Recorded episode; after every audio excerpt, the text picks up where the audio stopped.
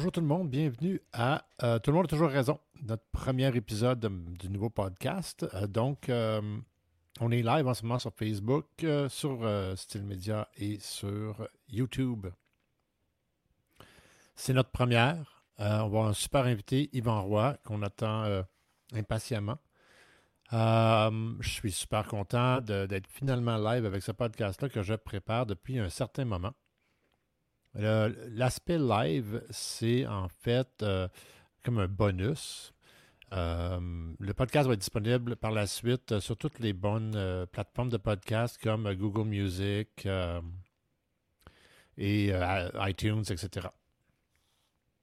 Donc, je vais vous donner un petit peu le topo du principe de l'émission et pourquoi j'ai fait ça. Euh, c'est très simple. J'ai appelé ça Tout le monde a toujours raison parce que depuis quelque temps, j'ai constaté que tout le monde a une opinion et dans une discussion, euh, tant, qu'il n'y a pas eu du temps qui est passé, dans les débats, etc., tout le monde semble avoir raison. Euh, et je pense qu'en ce moment, avec la COVID-19, etc., c'est un très bon exemple. Tout le monde est absolument certain que leur version des faits, c'est la bonne, que leur opinion, c'est la bonne. Et j'ai trouvé que c'était le fun d'appeler une émission comme ça. Tout le monde a toujours raison parce qu'on va parler de tous les sujets. En fait, euh, principalement, on va parler d'entrepreneuriat, etc., mais on va avoir des invités qui euh, sont euh, évidemment des gens qui viennent de, différents milieux, puis c'est des gens intéressants. Des gens que je vais non seulement les avoir comme invités, mais en fait, je vais aussi les avoir comme je vais les avoir comme co-animateurs. Donc, pendant tout le long de, du podcast. On va discuter avec ces gens-là. Aujourd'hui, c'est avec Yvan Roy. Et on va euh, parler un petit peu de leur historique, de leur parcours, mais on va aussi aller toucher les dernières nouvelles, les nouvelles technologiques. On va parler euh, peut-être euh, de... la conversation peut aller pas mal dans tous les sens. Ça peut mener à des débats, ça peut amener des, des argumentations, on ne le sait pas. Et euh, c'est livre ouvert. Euh, ça va être le fun. On va apprendre beaucoup sur tout. Euh, je vais essayer de toujours avoir des invités qui sont intéressants, qui ont un parcours intéressant. Et on va essayer donc d'aller avancer avec ça. Excusez-moi. J'essaie de connecter actuellement donc notre ami Yvan, à savoir pourquoi il ne se connecte pas. Donc, je vais lui renvoyer une, euh, une demande de connexion en espérant que ça va fonctionner. Donc, je suis super content. Comme je vous disais, on est, euh, on est enfin setupé. Déjà, juste ça, euh, ça me rend super heureux. il faut comprendre que je suis un petit peu perfectionniste. Je suis un gars de marketing, donc j'essaie toujours d'avoir les meilleurs setups possibles. à un moment donné, je dis souvent à mes clients, ben là, il faut juste faire ce qu'on a à faire. Et malheureusement, euh, souvent, il faut avancer. Et ça ne sera jamais la perfection. La perfection n'existe pas. Et donc, j'ai moi-même, euh, je dois moi-même faire face à cette réalité-là. Une autre chose, un petit point, c'est qu'il n'y aura pas de questions parce que c'est un podcast. On, ne lira pas et on ne répondra pas aux questions pendant euh, une bonne partie du podcast et on va essayer de se garder, se réserver une section à la fin du live pour répondre aux questions euh, si on a un peu de temps, si on a assez de monde qui sont connectés, puis ça vaut la peine. Donc, euh, voilà, là, je, j'attends impatiemment. Les, on va avoir des petits problèmes techniques une fois de temps en temps. C'est une première. Euh, on ne sait pas trop à quoi s'attendre tout le monde. On, espère évidemment que tout va fonctionner parfaitement bien. mais on ne le sait pas. C'est ça qui est drôle. On ne sait pas si ça va fonctionner parfaitement bien. Donc, euh, on attend impatiemment. Ah, on a ici donc euh, M. Yvan Roy qui s'en vient. Fort heureux d'ailleurs de le voir. Donc, euh, on va dire bonjour. Donc, je, vais vous le présenter. Yvan Roy, en fait, c'est beaucoup plus qu'un invité. Donc, par le nom, vous avez peut-être deviné que c'est mon frère, pour ceux qui le connaissent déjà aussi. mais c'est beaucoup plus que ça pour moi ça fait. Euh, mon Dieu, ça fait. Euh, bonjour, Yvan. Bonjour, Gislain. Bonjour. la technologie. La technologie. Oui, exact. Donc, euh, Yvan, c'est une personne, donc c'est mon, frère, 12 ans mon aîné, et il a fait partie de mon parcours professionnel, personnel. mon père était mon grand confident et mon frère a suivi, mais il a toujours été là pour, pour moi ça a été celui qui m'a ouvert la porte au domaine des communications en m'engageant dans son agence de publicité dans les débuts des années 90. Et de là a cheminé mon parcours euh, comme stratège marketing. J'ai commencé donc chez lui parce qu'il a eu la gentillesse de m'engager comme euh, surveillant de nuit sur une des équipes de production qui devaient travailler faire des 24 heures. Des chiffres de 24 heures. C'est mon chef de la sécurité à l'époque. exact. Et donc, le directeur de ce département-là, qui était le département de l'animation par ordinateur et du 3D, a convaincu mon frère Yvan après avoir vu certaines choses, parce que pendant que les gars ils travaillaient, moi, je faisais la même chose qu'eux en arrière. Et euh, il avait convaincu mon frère, donc, en disant euh, Tu devrais peut-être l'engager, ton frère, il est quand même pas si tant pire. Et donc, euh, Yvan m'a donné ma première chance et j'ai commencé en animation par ordinateur en 3D et ensuite le web est venu. J'ai développé une des premières présences sur le web et tout ça. Donc, mon cheminement de, de stratège marketing a commencé en 1990 grâce à mon frère qui m'a engagé dans sa première agence. Donc, Yvan, euh, je te souhaite officiellement la bienvenue. J'ai oublié, de mentionner, euh, c'est aussi mon parrain. Donc, euh, il, y a, trois volets de contribution dans ma vie, cet homme-là. Puis il a toujours été là pour moi. Et, c'est aussi une personne que j'admire. Donc, je m'excuse, je te parle de, comme si tu n'étais pas là, Yvan, que j'admire beaucoup parce qu'il a un parcours digne de mention. Fait Yvan, encore une fois, bienvenue au, premier podcast de Tout le monde, tout le monde a toujours raison. Euh, comme je disais, euh, il y a des chances qu'on ait des problèmes techniques en chemin. Ça se peut que la perfection euh, ne soit pas au rendez-vous aujourd'hui, que je me lève de, mon siège. Donc, si vous voyez juste le visage de mon frère à un moment donné et que moi, c'est le silence, c'est possible que je suis en train de régler un problème technique. C'est ça. N'ayez pas trop peur si c'est juste moi qui est sur l'écran. Exactement. Euh, donc, c'est ça. Super, super content, Yvan, que tu aies accepté de briser la glace avec moi sur euh, cette première émission. Ça fait plaisir, Justin. En fait, c'est toujours, euh, toujours agréable parce qu'à un moment donné, on se dit, à différence d'âge, on, se rejoint, tant professionnellement que personnellement, on se rejoint, on fait des, parcours qui sont différents, mais ça finit par, faire des, des chemins qui se croisent, qui se, qui s'embrassent. Mais quand tu dis ça, moi, je me rappelle quand toi, tu avais 12 ans, puis moi, j'en avais comme 24. Euh, de toute évidence, quand les petits gars au parc, ils te brassaient, ben, quand les gars ils disaient je vais, je, vais, je, vais aller chercher mon frère, il va te péter là, genre. Puis là, toi, tu disais, amène-le ton, ton frère, parce que moi, avec la différence d'âge, c'est bien sûr que les conflits ne se réglaient pas de la même façon. Hein. C'est toujours euh, très agréable d'être avec toi, mon grand. Très agréable. Puis, comme tu disais, la présence de, notre père euh, préféré euh, nous a beaucoup, beaucoup influencé. Donc, euh, pour donner un petit peu le topo sur qui tu es au niveau professionnel, tu es avant tout un stratège de commercialisation et moi, je dirais, tu es un facilitateur, un facilitateur, excusez-moi. tu es une personne qui aide euh, les dirigeants à se regrouper, à se rencontrer, et au niveau national et au niveau multinational. Puis, comme je disais, tu as un parcours particulier qui t'a amené vers ça. Aujourd'hui, tu es CMO de Sketch Nanotechnology, qui amène une nouvelle technologie absolument incroyable, et on va en discuter dans pas trop long. Euh, ça, vaut vraiment la peine d'en parler parce que c'est, c'est vraiment une technologie qui va euh, changer bien des choses ici au Québec parce qu'on a des étés très chauds et de plus en plus chauds et des hivers qui sont, malgré le réchauffement de la planète, en fait, le réchauffement de la planète, ça, crée des variations beaucoup plus, euh, excusez-moi, beaucoup plus larges. Et donc, on a des hivers qui peuvent être extrêmement froids.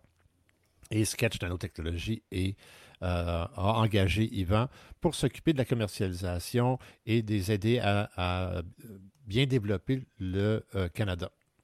J'ai bien hâte de parler de ça. Donc, euh, facilitateur euh, et en politique, et en politique régionale et municipale. Il a été aussi au niveau euh, des relations entre le gouvernement, en fait, certains départements du gouvernement et la Chine, l'Allemagne, la Russie. donc, c'était l'entremetteur entre ces différentes formules-là. Il l'a été aussi pour bien des gens dans bien des secteurs. Et avant ça, évidemment, il était euh, dans les communications, directeur de marketing, vente marketing, parce qu'on peut dire que ta grande force, c'est au niveau de la structure des ventes. Exact. L'optimisation des ventes. L'optimisation des Euh, réseaux, surtout, oui. Ouais, moi, ce que, moi, ce que tu dis, facilitateur, j'aime ça comme, comme mot, facilitateur, Justin, c'est un excellent mot. Mais c'est, Je l'ai cherché longtemps. mais c'est, c'est d'arriver à, à être inclusif, à faire voir aux gens l'avantage euh, d'une situation qui est, qui est égale aux deux côtés. Donc, quand tu parlais de la Chine, c'est ce qui est arrivé, euh, les pays du bloc de l'Est aussi. C'est arrivé où est-ce que tu dis, bon, ben, comment on peut trouver une situation où est-ce que tout le monde est gagnant-gagnant? Pas facile, mais une fois qu'on a réussi à le faire, puis à comprendre la dynamique, puis à savoir que les êtres humains sont des êtres humains, euh, c'est plus facile. Mais ça aussi, ça vient de notre paternel. Oui, en effet, euh, on peut le dire qu'on avait, probablement notre père était ce qu'on appelle un chef de file en affaires, une personne extrêmement respectée avec euh, une entreprise quand même assez importante qu'il y a eu pendant près de 50 ans. Mhm. Des gros souliers pour nous à remplir et euh, on, on ne savait pas que notre père était un créatif. Pour nous, notre père, c'était un cartésien. Un homme d'affaires, exact, un cartésien. Exactement. On a appris beaucoup plus tard, en fait, que c'était un artiste poète. Mm. Euh, mais donc, pour nous, qui était, euh, je pense que on pourrait presque se qualifier de professionnellement bipolaire. Tous les deux des ça. grands artistes et on a été élevés à euh, bien discerner ce que sont les affaires. Puis je pense que ce qui, est- ce qui a été notre force à tous les deux au niveau du marketing et de la mise à marché et euh, de la commercialisation. Contrairement à ce que certaines personnes peuvent penser, ou est-ce que tous les deux, on est des stratèges en, en commercialisation, on œuvre dans- de façon très différente, mais surtout, on a l'intelligence de puiser dans les ressources de un et de l'autre. Ouais. Donc, quand Yvan est dans une situation où est-ce qu'il pense que j'ai peut-être euh, certaines connaissances qui l'aideraient, ben, il n'y a pas de gêne. Puis quand moi, et que ça arrive souvent, j'en ai ou si je dois. Ça, ça a toujours été mon bouncing board, en fait, Yvan. Quand j'ai euh, euh, quelque chose qui me vient en tête, je vais très souvent aller voir Yvan, puis m'ostiner pendant une heure avec lui que j'ai raison. Parce que. Oui, mais parce que tout le monde a toujours raison. Exactement. Ouais. Cela, dit, cela dit, moi, je deviens la voix, la, loi- la voix de la raison. C'est ça que, que papa disait? Oui, c'est ça, la ça, voix de la ça. raison. Euh, donc, euh, c'est ça. Euh, mais je, je, je vais dire un petit peu ce qui m'intéresse dans tout ça parce que, bon, ce Je que sais les pas où gens tu vas en venir avec pas, tout ça. Non, hein? Euh. Ce que les gens ne savent pas de toi, puis que moi je Ouais. trouve vraiment cool, c'est que tes aspirations étaient bien différentes dans ta jeunesse et t'ont amené vers où est-ce que tu es aujourd'hui. Puis je trouve que les gens, ça, ça vaut la peine d'en parler. Donc, Yvan, tu me corrigeras euh, si je me trompe, mais euh, il y avait des aspirations au niveau théâtral, cinéma, communication. Il voulait faire, il voulait être acteur, en fait, et communicateur. En fait, originalement, ce que je voulais faire, c'est de la radio. La seule façon à l'époque qu'on pouvait prendre des cours de communication comme celle-là au niveau collégial, c'était euh, dans les conservatoires. Donc, euh, conservatoire de théâtre, euh, moi j'ai été au conservatoire de la Salle. On avait donc, Est-ce que c'est aujourd'hui ce qui est considéré être le collège de la salle? non, collège de la Salle, c'était une chose, le conservatoire de la Salle, c'en était une autre. Mais c'était pas la même entreprise? Non, pas du tout, du tout, du tout. OK. Puis encore maintenant, c'est, ce sont deux, ils ont, elles ont deux, différents, deux différentes visions. Le collège la salle est plus collégial. Ils ont une gamme de, de, de, cours. Euh, leur, programme académique est beaucoup plus large. Conservatoire, c'est vraiment communication, euh, danse, euh, tout ce qui est artistique. Mais à l'époque, il y avait un cours spécialement qui s'appelait Sciences de la parole, qui, qui dirigeait les jeunes vers la radio, la télévision. On, voulait faire l'animation. On avait à, l'époque, dans mes classes, euh, des gens qui voulaient faire de la météo. On n'engageait pas, dans ce temps-là, des météorologues pour faire la météo à la radio. On engageait des gens qui avaient de l'expérience en, en com. Puis de là, ben, je suis allé, euh, je, je déménagé aux États-Unis pour euh, faire un cours euh, en broadcasting management à UCLA. Puis je suis revenu ici, puis voilà. Ben donc, on- revenons donc au départ. Euh, Tu sais, ta volonté de faire de la radio, tu en as fait? J'en ai fait, mais pas beaucoup du pas vraiment du côté professionnel. J'ai fait beaucoup de, narration, entre autres pour, pour la bibliothèque des aveugles. beaucoup de commerciaux, beaucoup de, voice-over pour de la vidéo. La, radio, la télé que j'ai faite, c'est beaucoup plus au niveau des, des, réseaux qui étaient pas les, pas les, réseaux traditionnels. J'ai fait la télévision communautaire de Ville-Saint-Laurent avec mon bon ami Guy Hébert. Ça, c'est beaucoup plus tard. Beaucoup plus tard, mais je veux dire. Moi, je, moi, je reste dans, dans, le début. dans, le début, dans le début, dans le début, j'ai fait du modeling, puis, mais c'était juste pour, le, pour essayer de me faire un nom. Je n'ai pas fait de carrière là-dedans. Je suis revenu. je comprends, mais je veux dire, tu as, travaillé quand même pour C'est quoi?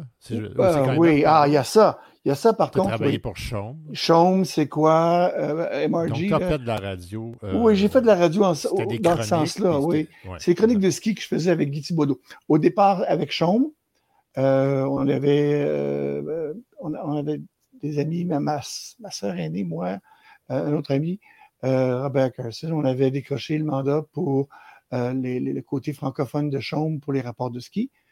Après quoi, on est rentré dans MRG, MRG avec Guy Thibaudot et nous faisions pour Guy les, on, allait faire les rapports pour lui, on lui donnait les rapports de ce qui, de ce qui se faisait comme condition de neige.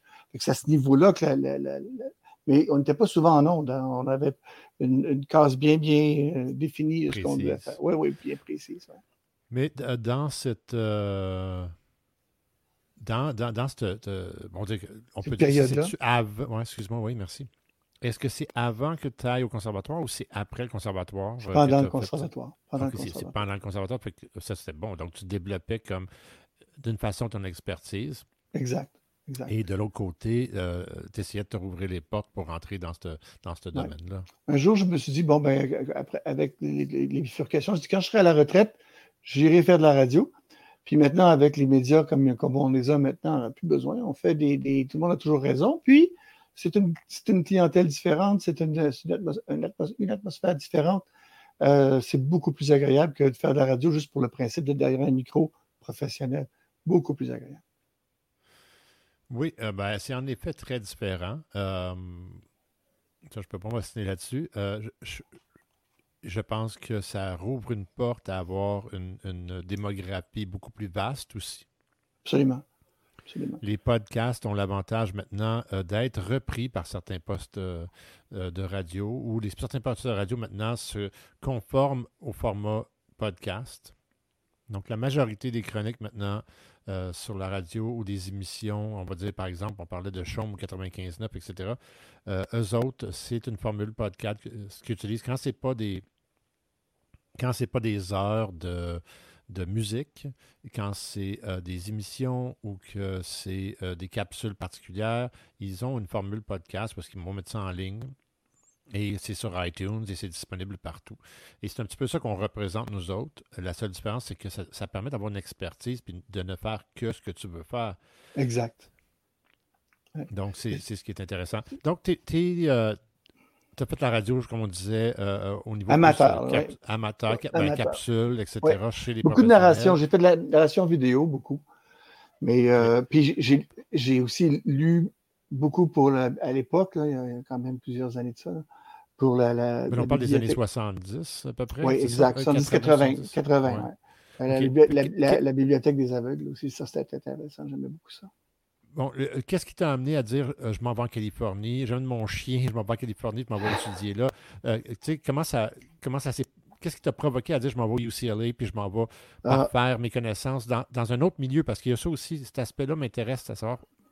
Tu as comme changé de direction en même temps. Oui. En fait, ce qui est arrivé, c'est qu'il n'y avait pas de cours qui se donnait de la façon que je voulais. Parce que moi, je ne voulais pas faire juste de la radio, je voulais gérer de la radio.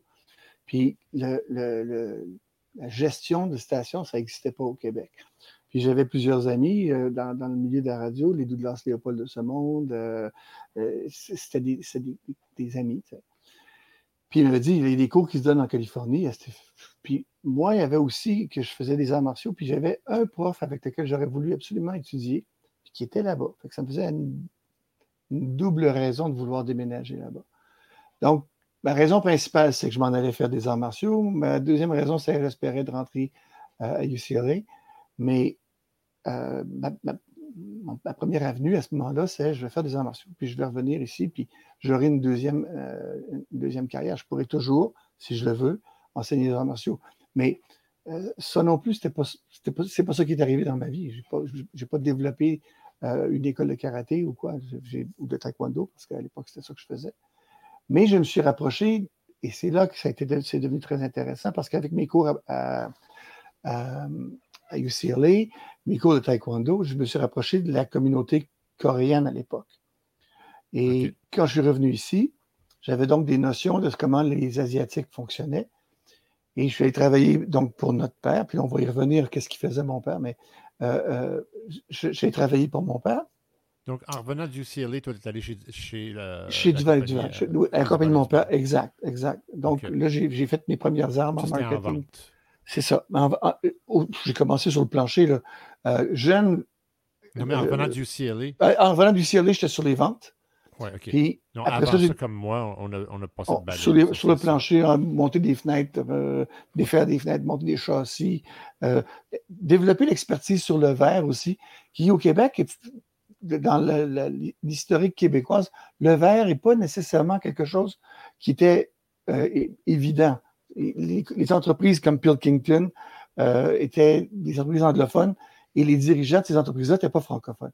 Donc, il y a eu quelques entrepreneurs qui avaient des petites, petites vitreries qui, eux, ont grandi, les, M. Euh, Bouchard, M. Brown de chez, Bouchard, euh, les, les, les, euh, les, comme Walker Glass.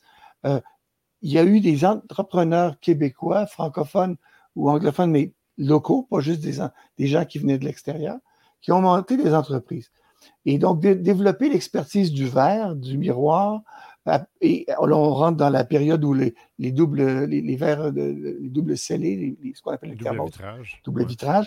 Toute cette, toute cette dynamique-là, ça a été inventé dans ces années-là, 70, 80, 90. On a assisté à une évolution terrible euh, de, l'industrie du verre. En fait, tout, tout ce qui, tout ce, toutes les technologies qu'on vit aujourd'hui ont été inventées entre 70 et 2000. On peut se dire que ce soit l'Internet, que ce soit les téléphones mobiles, que ce soit euh, les technologies dans le verre, etc.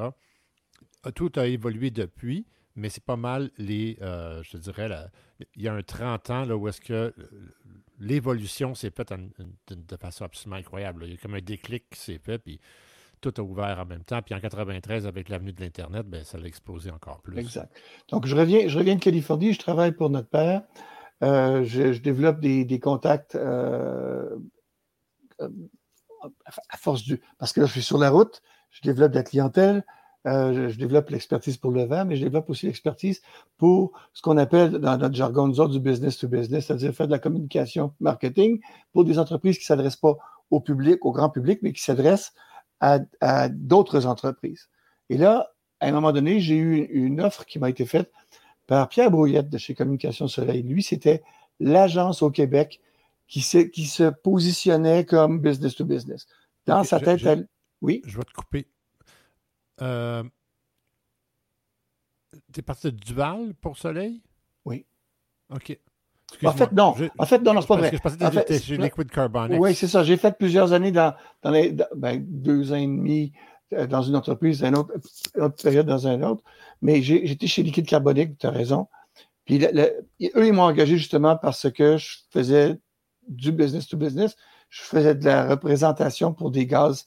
Euh, donc, le, on vendait du CO2 dans ce temps-là, euh, de l'azote, de l'oxygène. Tous ces gaz-là, euh, c'est Praxa aujourd'hui, je pense. Hein, euh, oui, c'est Praxa. Je pense que c'est Praxa. Oui, je pense c'est Praxa. Peut-être, ça se peut que je me trompe, mais je pense qu'ils sont devenus Praxa. Je pense que c'est Praxa, oui. Fait que dans, cette, dans cette euh, période-là, j'ai appris, parce que moi, à l'école, les gaz, la chimie, ces trucs-là, c'était pas tout à fait mon truc, en fait. C'était assez de me donner de l'urticaire. Fait que j'écoutais pas vraiment. Et j'ai j'ai eu le job parce que mon expertise, c'était développer de la clientèle euh, industrielle, commerciale industrielle. Puis ça fonctionnait bien. Je veux dire, des... je me rappelle que tu, roulais, je m'en rappelle très oui, bien. Ben oui, mais attends, j'étais très chanceux.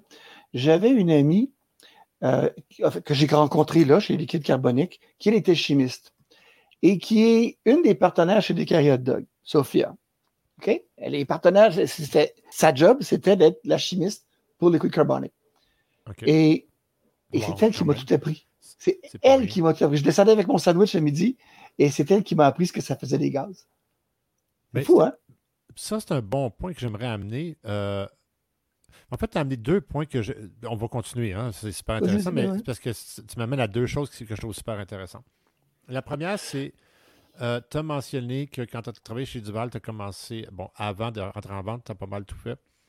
Et euh, je t'ai mentionné que moi aussi, évidemment, chez Duval et Duval, j'ai commencé par passer le balai avec le gars d'entretien.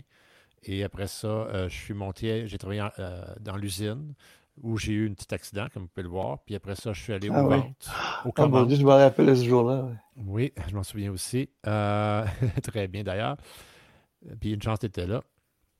Et donc, euh, j'ai. Euh, excusez-moi. Donc, ça m'a apporté, dans, mon cas à moi, puis je pense que tu as remarqué dans mon parcours, euh, tout ce que j'ai parti, j'ai commencé par être euh, sur le terrain des vaches. Donc, euh, quand j'ai commencé ma boîte d'animation 3D, c'est moi qui faisais le 3D au départ. Le web, c'est moi qui ai commencé par faire le web. Le branding, c'est moi qui développais les images de marque. Et j'ai développé mes entreprises comme ça. Comme papa, en fait, notre père nous a montré, j'ai commencé toujours sur le plancher des vaches, même sur, dans mes propres entreprises. Et ça, je trouvais que euh, je trouvais que c'était super intéressant euh, que, tu as apporté ça. Puis je pense que c'est quelque chose que les gens en entrepreneuriat devraient apprendre à faire, c'est de bien connaître leurs produits. Et c'est ça que tu dis, justement, c'est quand tu commences à plancher des vaches, tu apprends à connaître chaque aspect de ton entreprise ou, ou ta future entreprise. Exact. Puis c'est intéressant que quand tu es un bon vendeur ou quand tu es en marketing ou quand tu es juste aux commandes ou à la réception, que tu ailles prendre le temps de parler à une personne qui connaît bien ces choses, puis tu prends ton café puis ton sandwich avec. Je pense que ça, c'est le secret du succès, de connaître le produit que tu offres, pour, même si ce n'est pas toi qui es aux ventes, de savoir, de savoir c'est quoi. Est-ce que tu aimes ça? Parce que les gens, souvent, ils travaillent pour un patron au lieu de travailler pour une entreprise. Ils devraient travailler pour l'entreprise.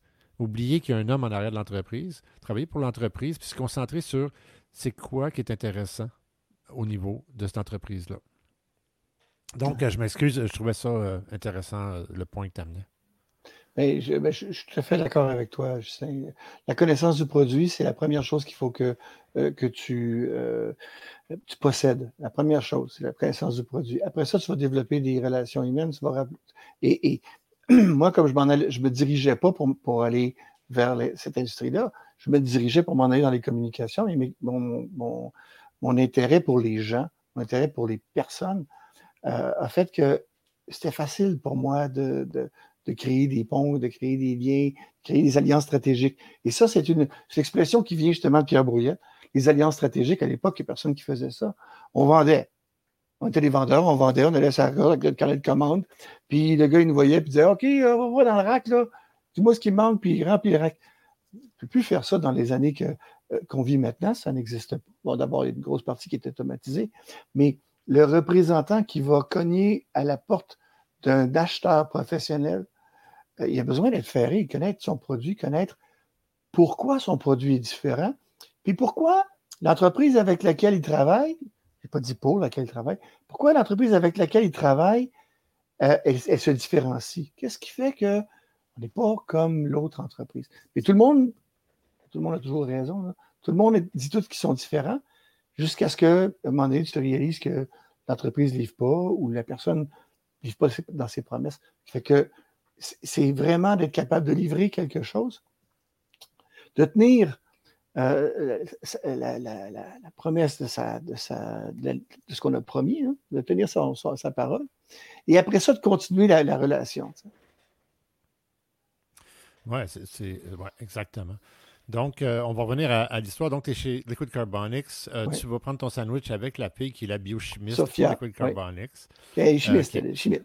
Ouais. Ah, excuse-moi. Elle est chimiste, euh, Ceux qui connaissent Sophia, ils vont savoir de qui je parle. C'est elle qui a aussi la, bijouterie sur des carrières. Ah oui, OK. Wow, OK. C'est la sœur de, de Tom Petrilis. OK. Euh, donc, euh, pour monsieur madame tout le monde, je pense que là, tu les as perdus avec c'est la sœur de qui. mais, mais c'est correct, ça. C'est correct. Les gens qui connaissent, qui, connaissent euh, des carrières de dog, eux autres, ils savent ce que c'est. Institution au Québec. oui, c'est une institution au Québec, c'est certain. En effet. Euh, donc, euh, on, en est là. Euh, tu es chez Donc, de Carbonics. J'ai un coup de téléphone, un agent, un, chercheur de tête qui me qui me qui m'appelle, qui dit écoute, on cherche quelqu'un qui a ton profil pour une agence de pub. Je dis, ah, mon Dieu Seigneur, la prière, ça fonctionne? C'est ça que je voulais. Et c'est là que j'ai rencontré Pierre Brouillette pour la première fois. Et lui, sa philosophie, c'était on entraîne nos vendeurs. J'étais avec un bonhomme qui s'appelait Robert Halloween et euh, qui était un autre, vendeur qu'ils ont engagé en même temps que moi. Et on a fait donc nos premiers pas véritables en marketing parce que tu peux bien arriver avec des bonnes idées en, publicité, puis tu sais, ah, je fais du marketing, j'ai des bonnes idées. Il y a toute, une, toute une, procédure quand tu vas représenter une agence. Dans le positionnement de l'agence, euh, toujours dire, tout le monde dit la même chose, tout le monde vend la même chose. Pas facile. Ce monsieur-là, au Québec, c'était une sommité pour le business to business. Oui, exactement, oui. En effet. Puis comme tu dis, euh, au niveau du marketing, c'est pas pas, pas une question, en fait, de bonne idée, c'est de savoir comment prendre cette idée-là, puis la rendre, euh, la, rendre fructueuse. Exact. On, on, a, on a tout eu, euh, je m'inclus là-dedans, au départ de nos carrières, moi, ça va faire 30 ans maintenant que je suis euh, dans le domaine des, communications, puis du marketing, puis de la publicité. Euh, puis j'inclus évidemment euh, le web et tout l'aspect infographie et développement d'images. Et c'est certain que je vois très bien aujourd'hui ma certitude du temps ou est-ce que je me dis, ben attends, c'est tellement évident, je vais faire telle affaire, puis ça va fonctionner parce que ça a fonctionné pour telle entreprise, telle entreprise. Puis aujourd'hui, avec du recul, je sais très bien qu'il y a, y a tout un exercice, euh, il y a tout un exercice en arrière de ça qui est d'inclure un euh, le service à la clientèle dans le processus de marketing, qui est d'inclure la qualité du produit dans, dans, dans le service de marketing. Euh, donc, tu sais, tout ça, je pense que quand on est jeune, puis qu'on est enthousiaste, puis on est des créateurs, on confond souvent déjà, on confond souvent euh, la, la, création des, communications graphiques pour du marketing. Exact. Et oui, OK, c'est beau, euh, tu as fait un super pamphlet, mais tu vas le mettre où? Tu vas le donner à qui? Qui va le lire? Est-ce que les gens qui vont acheter ton produit, c'est des gens qui lisent ça? Euh, c'est toutes des choses que tu dois prendre en considération. Est-ce que tu ne trouves pas, Justin, qu'on est aussi dans une époque où est-ce que c'était plus facile à l'époque d'arriver puis de, prendre des chances que maintenant les entreprises qui ont des, directeurs puis des présidents, tout ça, qui eux ont eu l'expérience. Moi, je me rappelle très bien d'être entré dans des bureaux où est-ce que quelqu'un me disait Je t'engage, mais tu ne vas, rien m'apprendre. Euh, maintenant, c'est pas ça. Ils, ont, ils ont des chefs marketing, ils ont des. des, euh, des, des, euh, je ne sais pas dire les gophers, c'est pas la bonne expression. Mais ils ont des juniors qui sont capables de penser parce qu'ils sont à l'université. C'était peut-être peut-être plus facile à ce moment-là, tu ne trouves pas? D'arriver puis d'être capable de convaincre un, professionnel de t'engager, de te donner une chance. Que c'était plus facile dans ce temps-là? Oui. Oui.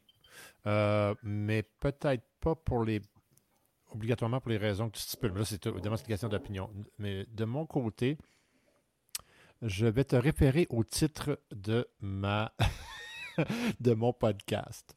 La raison que c'est difficile en ce moment, c'est que l'entrepreneur croit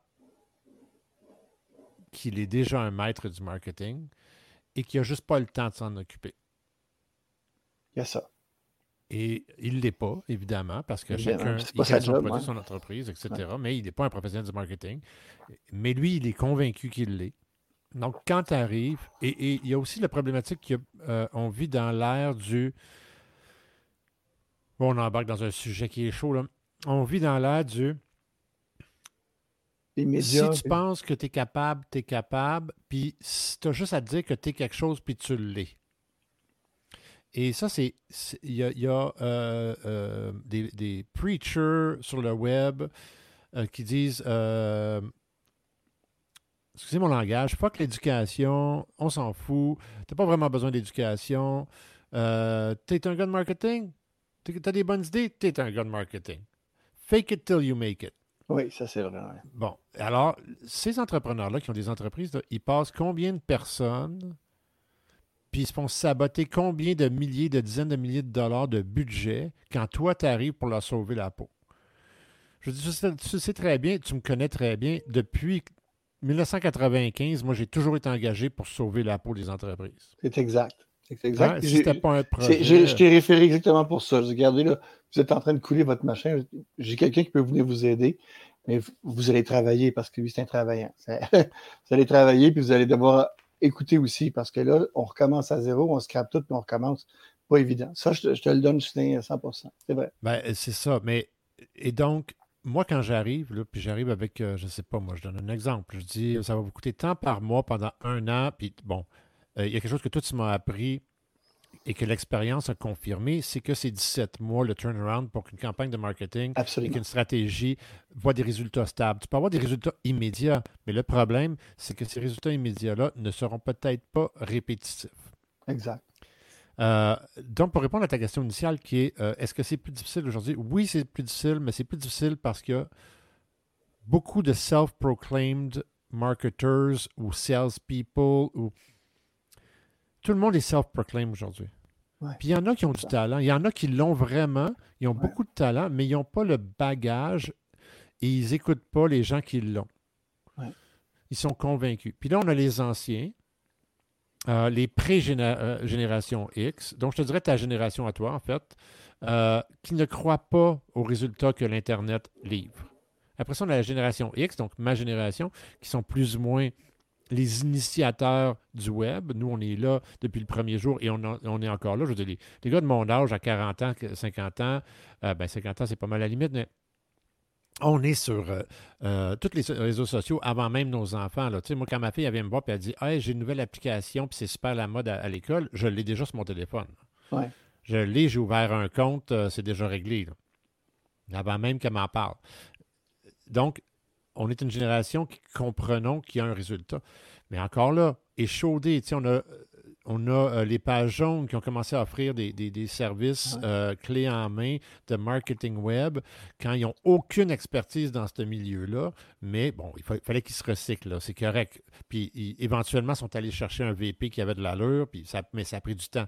Puis pendant des années, ils ont scrappé des business en, en offrant des services de 10 000 à 1500 mais tu recevais pour 500 Exact. Right? Quand, quand, on dit, euh, bon, ben, c'est ben, difficile de se faire engager aujourd'hui, oui, c'est difficile de se faire. Un, c'est très difficile de se faire engager en tant que senior parce que les entreprises ne comprennent pas que c'est un investissement. Mm. L'entrepreneur ne comprend pas que quand tu as investi 20% euh, de tes revenus en marketing, c'est pour en recevoir 30 à la fin de l'année. Donc, c'est exponentiel. Donc, tu en reçois toujours de plus en plus. Puis, ils ne comprennent pas non plus que si tu as fait 5 ans de marketing à 20 000 par année pendant 5 ans, puis 20 000 on s'entend, là, c'est, un chiffre très, très bas. Là, je veux dire, tu vends des biscuits au coin de la rue pour 20 000 de marketing. Je pense de placement, pas de salaire. Ben oui, euh, c'est ça. Oui, exactement. Euh, pendant 5 ans, après ça, ils arrêtent parce qu'ils disent, ben là, on a fait, ça fait 100 000 que j'ai investi sur 5 ans. Puis ça va bien, donc je suis correct, puis ils ne réalisent pas que non, non, c'est exponentiel. Le moment que tu arrêtes, tu payes trois ans plus tard pour ce que tu as arrêté avant, ou le 17 mois. Ça vient toujours à ton 17 mois initial que tu m'avais enseigné dans le temps quand j'étais chez Kaizen Stratégie. Tu as 17 mois. Ça veut dire que les gaffes que tu fais là, quand tu vires ton directeur, tu engages un gars, là, tu l'as un an, puis tu ne vois pas de résultat, puis tu le vires, mais il reste encore. Tu viens de perdre ton investissement complet. Parce que mettre la structure en place. le, nouveau, là, il t'amène des résultats, mais c'est les résultats du gars d'avant. Exact. ça va te prendre un autre 17 mois à réaliser que, oups, peut-être que ça ne marchera pas. Puis en fait, c'est 17 mois en plus du 7 mois. C'est pas toi, Justin, à un moment donné, on était ensemble, puis le gars, il, a dit, il dit, hey, Justin, t'es parti juste quand on avait, quand on a commencé à faire des, quand ça a commencé ta, campagne, pour vrai. J'étais avec toi. Puis c'est ça, c'est qu'à un moment donné, tu, dis, il y a, un, il y a un, les, Anglais, les, Anglais, disent un threshold, il y a une ligne de démarcation où est-ce que tu dis, OK, à partir de là, ton investissement, là, il est constant. le retour sur ton investissement, il est constant. Tu sais que ton, ton, ton, budget que tu as mis, la première année, là, il est supposé rapporter de temps. Mais une fois que tu as payé ça, puis que ça, c'est remboursé. Tu perte en général. On est d'accord. On est d'accord. Mais il faut, à moins que tu aies un budget d'un million en partant, puis dire, OK, je vais, faire, je vais aller chercher l'ensemble du budget, mais en business to business, oublie ça, les gens, 7% 5% de leur chiffre d'affaires qu'ils mettent, jamais 20. Mais si tu en, en, produit de consommation, 20% ça peut marcher, mais encore une fois, ce n'est pas ton chiffre d'affaires. 20% que tu fais 30 pièces par mois, ben 20% ça ne donnera pas ton, le budget de marketing dont tu as besoin. Budget de médias, bien entendu, quand on, quand on parle. Oui, là, on parle de marketing complet. Ça veut dire salaire. 20% c'est salaire de ton directeur, c'est euh, 20 de, de, de, de, tes recettes annuelles. Exact. Ça inclut ton département du marketing. Exact. Je veux dire, si, tu fais un million par année, ben, ça veut dire que tu vas mettre 200 000 par année. Exact. Tu as, 60 000 pour ton directeur, euh, sa secrétaire, puis le placement média, ça, Facile, 200 000. Là, ça, facile, comme ça. facile, facile. Mais ce 200 000-là, il va te rapporter un 100 000 de plus l'année d'après. Exact. C'est ça la réalité. Puis oui, OK, ton 20% si tu fais plus, ton 20% augmente, mais il ne représente que 20% de l'augmentation. Donc, hein? tu as quand même un 80% de bénéfice par-dessus ce que tu as investi. Oui, oui, oui. Ça aussi, les mathématiques, on dirait que c'est juste le cash money at the end of the, game. Mais c'est ça le problème de ce que tu disais au sujet des gens qui sont qui se, qui, se, présentent, eux, comme des spécialistes en marketing, mais qui, en fait, peuvent être ou bien un gars qui est, qui est, très fort en médias, ou bien un gars qui est très fort en création. On a un ami en commun euh, qui a été euh, directeur de la création dans des agences, des grosses agences de publicité. Il a fait des annonces pour euh, la Batte Bleue, puis des trucs dans ce genre-là. Tim Morton, la Batte Bleue.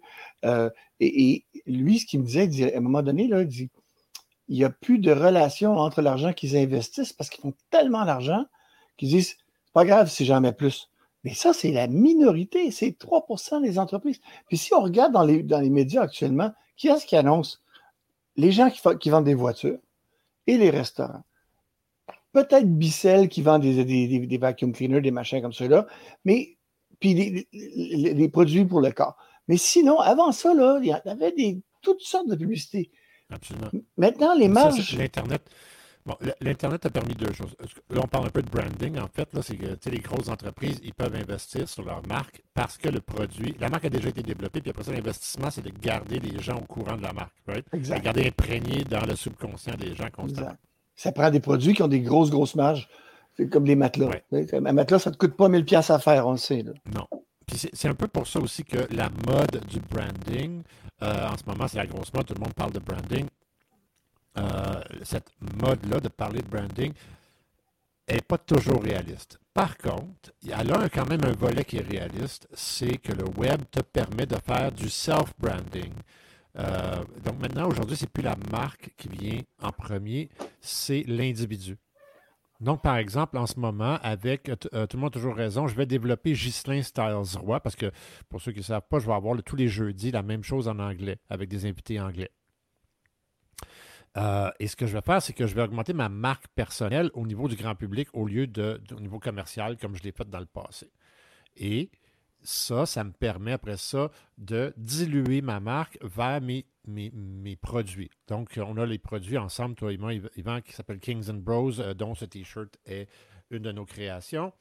Donc, ces gens-là, euh, pas ces gens-là, mais moi, en fait, ça me permet de promouvoir mes marques en utilisant ma marque personnelle, comme Gary Vaynerchuk a fait, qui, on peut dire que c'est le, père euh, du développement de la marque personnelle et euh, du marketing de contenu.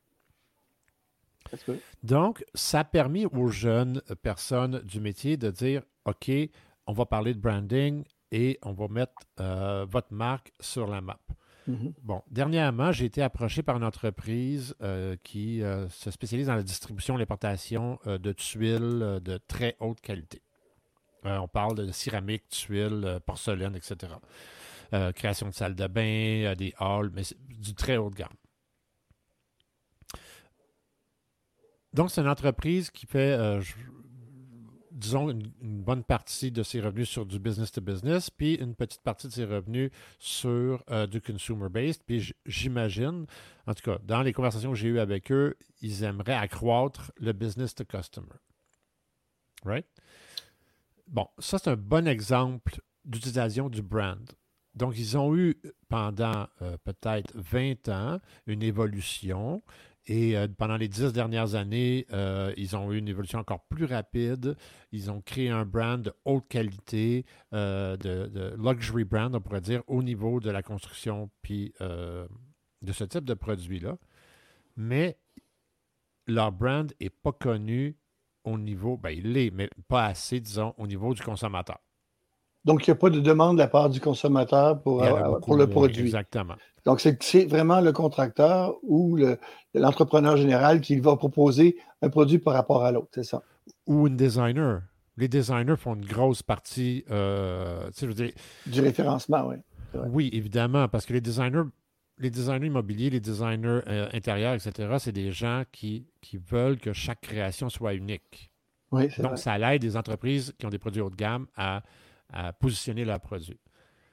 Mais aujourd'hui, les gens sont euh, de plus en plus euh, DIY, veulent de plus en plus faire les choses par eux-mêmes. Il faut développer. Là, j'en reviens toujours à la marque parce que je n'ai pas perdu le fil de notre conversation. Mais donc, il va falloir développer cette marque-là. Donc, la première chose que j'ai constaté de cette entreprise-là, c'est qu'ils ont une image extrêmement léchée. Vraiment, j'ai. C'est une, euh, je dirais, une ME qui s'en va vers, qui pourrait aller vers beaucoup plus grand. Ça a été une PME et c'est devenu une ME, une moyenne entreprise. Euh, puis, comme je te dis, ils ont une image très léchée, euh, très haut de gamme, mais ça ne parle pas. Et aujourd'hui, on vit en, 2020, là, on est encore en 2020, c'est bon. Euh, en 2020, on vit où est-ce que le marketing pour le consommateur, c'est une question c'est une question de, hum, Comment je peux expliquer ça? Excuse-moi, de relation. Donc, le consommateur, il ne doit pas se ressentir le fait que tu essaies de lui vendre quelque chose. Il doit ressentir le fait que tu lui montres comment utiliser quelque chose, qu'il y a quelque chose à apprendre de toi, que tu es son ami, que tu fais partie de son quotidien. Puis, c'est très difficile pour les entreprises de, de penser qu'il y a tout un processus de, de, de, de euh, le terme que je cherche, tu sais, quand un, euh, as un chien ou un écureuil, là, tu, Fidélité? D'apprivoisement. Ah, apprivoisement. Oui, ils doivent, ils doivent apprivoiser le consommateur et se faire apprivoiser par le consommateur. C'est vrai. Ils doivent apprendre comment communiquer avec, comment répondre, comment communiquer avec. Puis il y a tout cet aspect-là du marketing que les gens, euh, que les jeunes ont, mais ils n'ont pas le, côté business to business corporatif. Je parle ah, jeune. oui, c'est ça. Euh, il y a des générations. Euh, on ne peut pas parler de jeunes en général, je m'excuse. Ce n'est pas une question de génération. Je devrais dire euh, certaines personnes, en fait, du milieu. Parce que je connais des gens qui ont 25 ans, qui ont plus de jugeotes de commercialisation que certaines personnes qui, ont, qui, en ont 50. je veux dire, c'est pas l'âge, c'est l'expérience, c'est les études. Exact je veux dire, il n'y a pas personne qui va venir me voir. Tu sais, quelqu'un qui a 25 ans, qui a fait trois ans euh, chez un concessionnaire qui a vendu cinq voitures, qui me dit qu'il est un, king du marketing, puis qu'il y en a un autre qui sort de l'université, qui est allé à la chaussée, qui est allé euh, euh, prendre toutes les, informations, mais qui n'a pas fait un an, c'est sûr que je vais aller avec le gars du HEC. Je ne vais peut-être pas l'engager tout de suite comme un senior, puis je vais peut-être engager l'autre pour qu'ils travaillent ensemble, parce que l'autre connaît quand même un peu des ventes, mais je vais le mettre en junior, mais il y a deux façons d'acquérir l'expertise, puis c'est très simple, c'est ou l'éducation ou l'expérience. Puis si, tu es assez chanceux pour avoir les deux, ben tant mieux. Mais il faut, que tu comprennes que l'éducation, c'est pas juste non plus sortir de l'HEC avec ton, ton, diplôme ou ton bac ou, ou, ton master's en marketing. Ça veut dire qu'à tous les jours, aujourd'hui, à l'évolution du marketing, à tous les jours, tu dois savoir ce qui se passe. Moi, dans mon cas, je rouvre des comptes. Euh, tu sais, on, on a parlé de TikTok, etc. Je rouvre trois, quatre comptes sur les réseaux sociaux. Euh, je teste les campagnes de publicité. J'ai des fausses marques que je teste. Je fais euh, des tests euh, avec, j'ai peut-être une dizaine de sites web qui sont là seulement pour valider mes théories. Oui.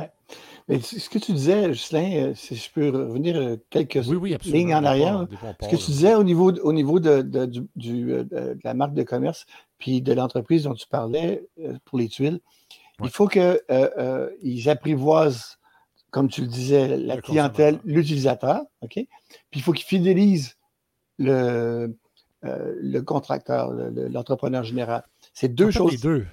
Les deux. Ben, en fait, non, parce que dans, un produit comme celui-là, l'utilisateur, il, n'en achètera pas des centaines.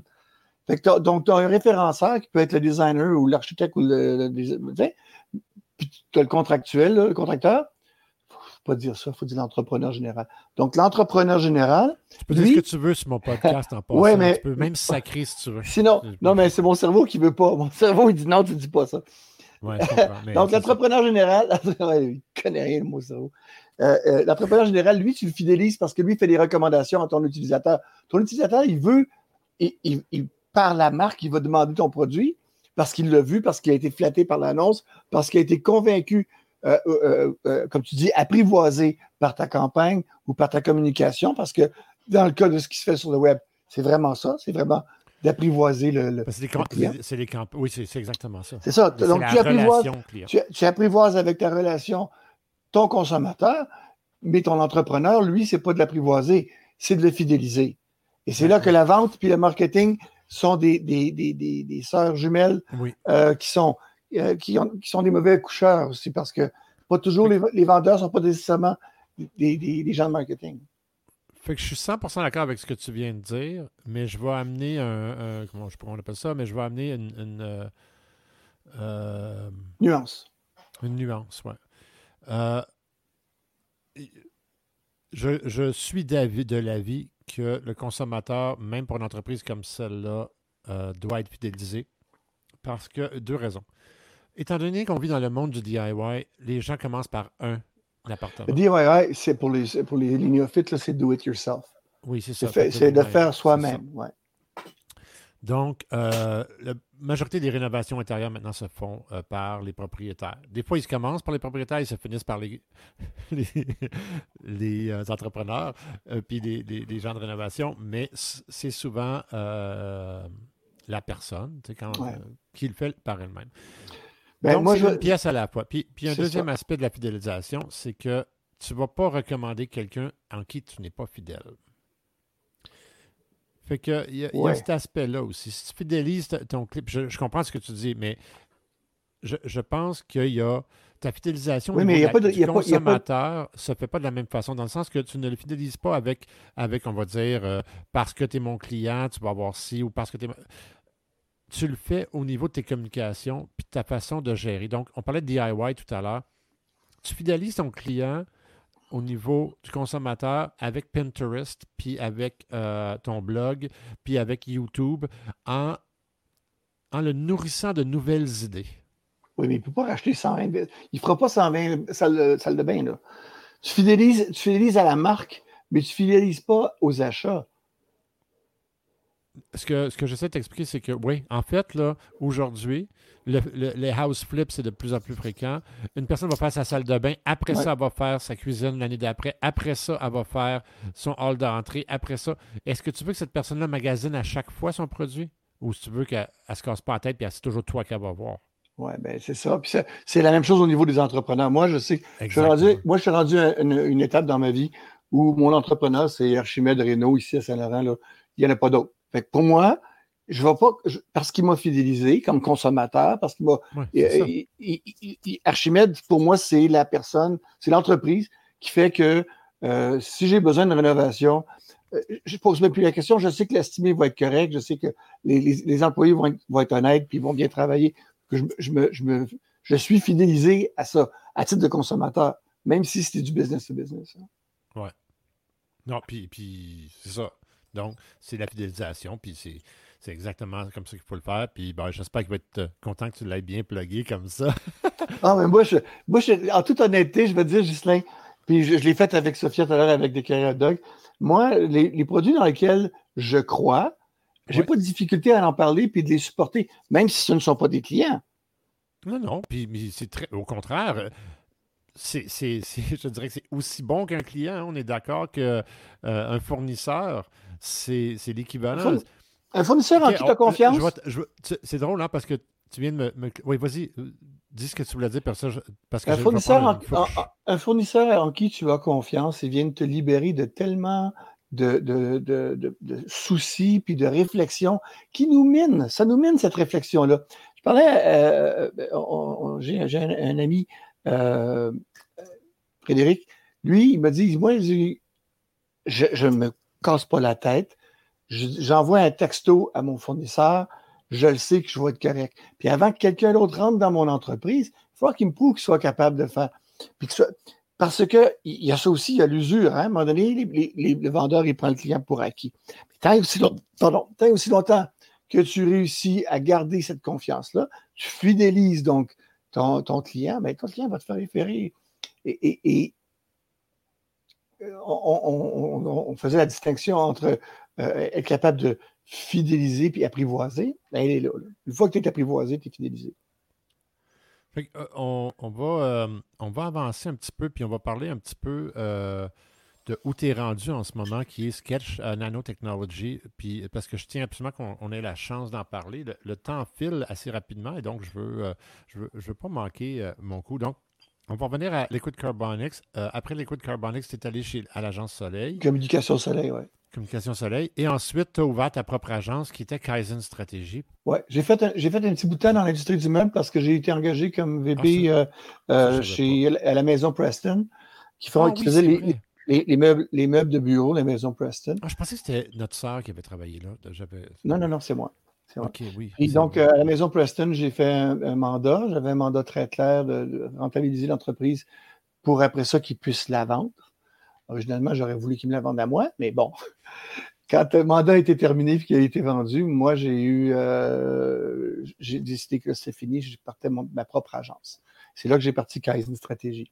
Puis j'en reviens à, mes pérégrinations avec la Californie, où est-ce que là, j'avais déjà une communauté asiatique, coréenne que je connaissais bien. J'avais continué mes pratiques, j'ai continué mes, contacts avec eux autres. Et à l'intérieur d'une circonstance, c'est Douglas Paul qui m'a dit Hey, tu connais ça, les Asiatiques, toi? Je dis Moi, j'ai un party, là, c'est juste des Japonais, tu peux-tu y aller? Je dis, ben oui, ça va me faire plaisir d'y aller à ta place. Et c'était chez Ohio Regency, chez Regent. Je rentre là, je suis le premier parce que mon bureau était juste au bord de la rue.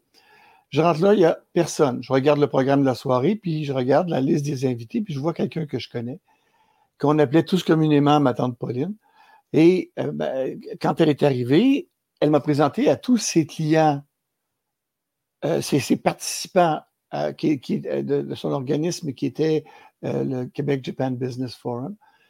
Donc, elle m'a présenté à tous ces gens-là qui étaient des Japonais ou des gens qui faisaient affaire avec les Japonais.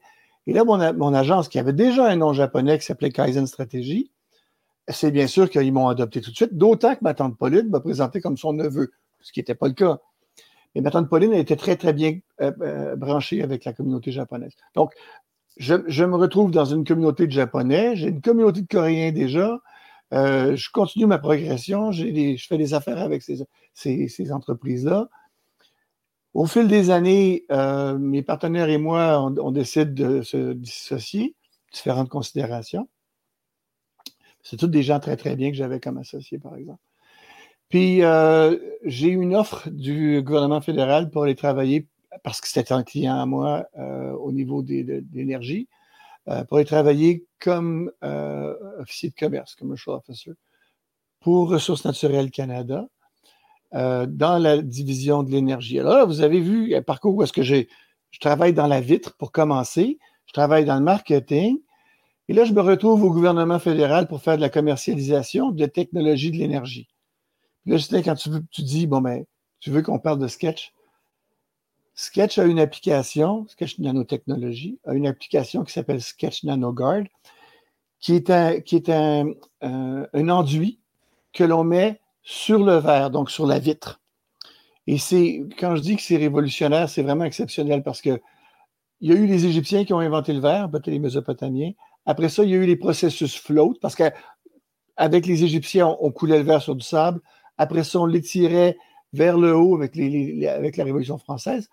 Les Anglais sont arrivés avec un processus float où est-ce qu'on coulait le verre sur un bain de mercure qui faisait que, du mercure en tout cas, sur un bain, qui faisait que le verre avait toujours une, consistance euh, à peu près égale.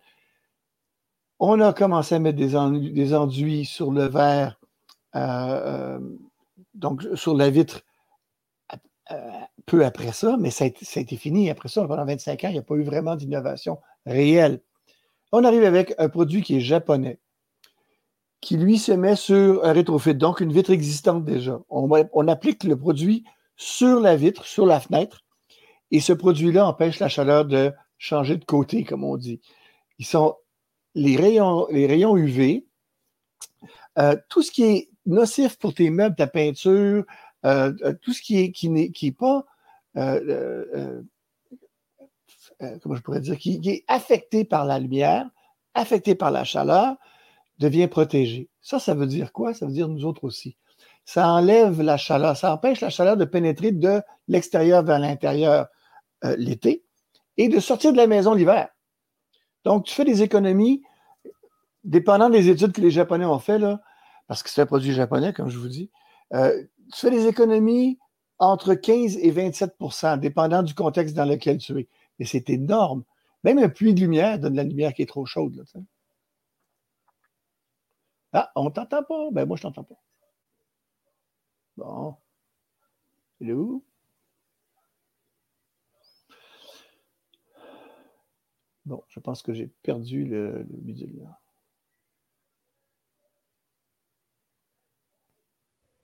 Excusez-moi, je, parlais donc. Euh, regardons ceci en même temps. Euh, excusez-moi, je vous ai.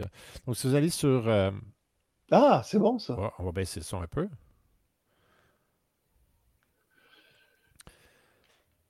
Ça, c'est une belle vidéo qui explique un petit peu le produit. Exact, exact, c'est ça. Est-ce que est-ce que tu entends le son, toi? Non, j'entends pas le son, non. OK. Mais c'est ça. Donc, donc c'est ça. C'est que ça, ça, ça euh, vraiment, ça empêche la chaleur de passer. Et on le voit bien, là, vous allez voir, regardez, ça, c'est un verre double vitrage régulier. Et là, on va le faire avec. il est à un cinquième de la chaleur qui pénètre. Ça fonctionne réellement. C'est quand même impressionnant. C'est très impressionnant. Et les Japonais, ça fait 20 ans qu'ils s'en servent. Et donc, là, on parle aussi. je ne comprends pas, ça fait 20 ans qu'ils s'en servent, puis ça rentre maintenant? Oui, ça fait juste 5 ans que c'est au Canada et c'est une compagnie québécoise, donc c'est Cachetin Technologies, qui a eu la, licence de, distribution. C'est bien évident que. Oui? Qu'est-ce qui fait qu'on ne s'en sort pas déjà depuis euh, plusieurs années? Ben, d'abord parce que les Japonais sont. Euh, ils en avaient assez de gérer le Japon. Ils ont ouvert aux États-Unis quelques, quelques, euh, euh, quelques distributeurs. Mais pour le Canada puis pour l'Europe, ça va être nous autres qui allons euh, être les distributeurs. Donc là, ce que là, on veut faire aussi. Oui? Oui, ce qui est intéressant. donc, toi, tu es en charge au niveau de la commercialisation. je regarde le produit, j'admets que c'est vraiment incroyable. Si pour ceux qui ne connaissent pas ça, euh, on a des choix aujourd'hui dans le double vitrage de mettre euh, des gaz pour empêcher, euh, justement, là, pour tempérer les, chaleurs, comme l'argon, entre exact. Mais je ne sais pas si je me trompe, mais ça semble à une petite couche comme ce que, ce que tu, dont tu me parles, ça a l'air d'être encore plus euh, euh, energy efficient que, que de l'argon. beaucoup plus efficacité que de la, beaucoup plus efficace que de l'argon. Pour deux considérations. L'argon, après 5, 6, 7 ans, si la chaleur a travaillé le cadre de ta fenêtre, il, est, parti l'argon. Oublie ça. Donc, tu te, retrouves avec un verre, un, verre, un double, euh, double vitrage, mais sans, sans protection solaire aucune.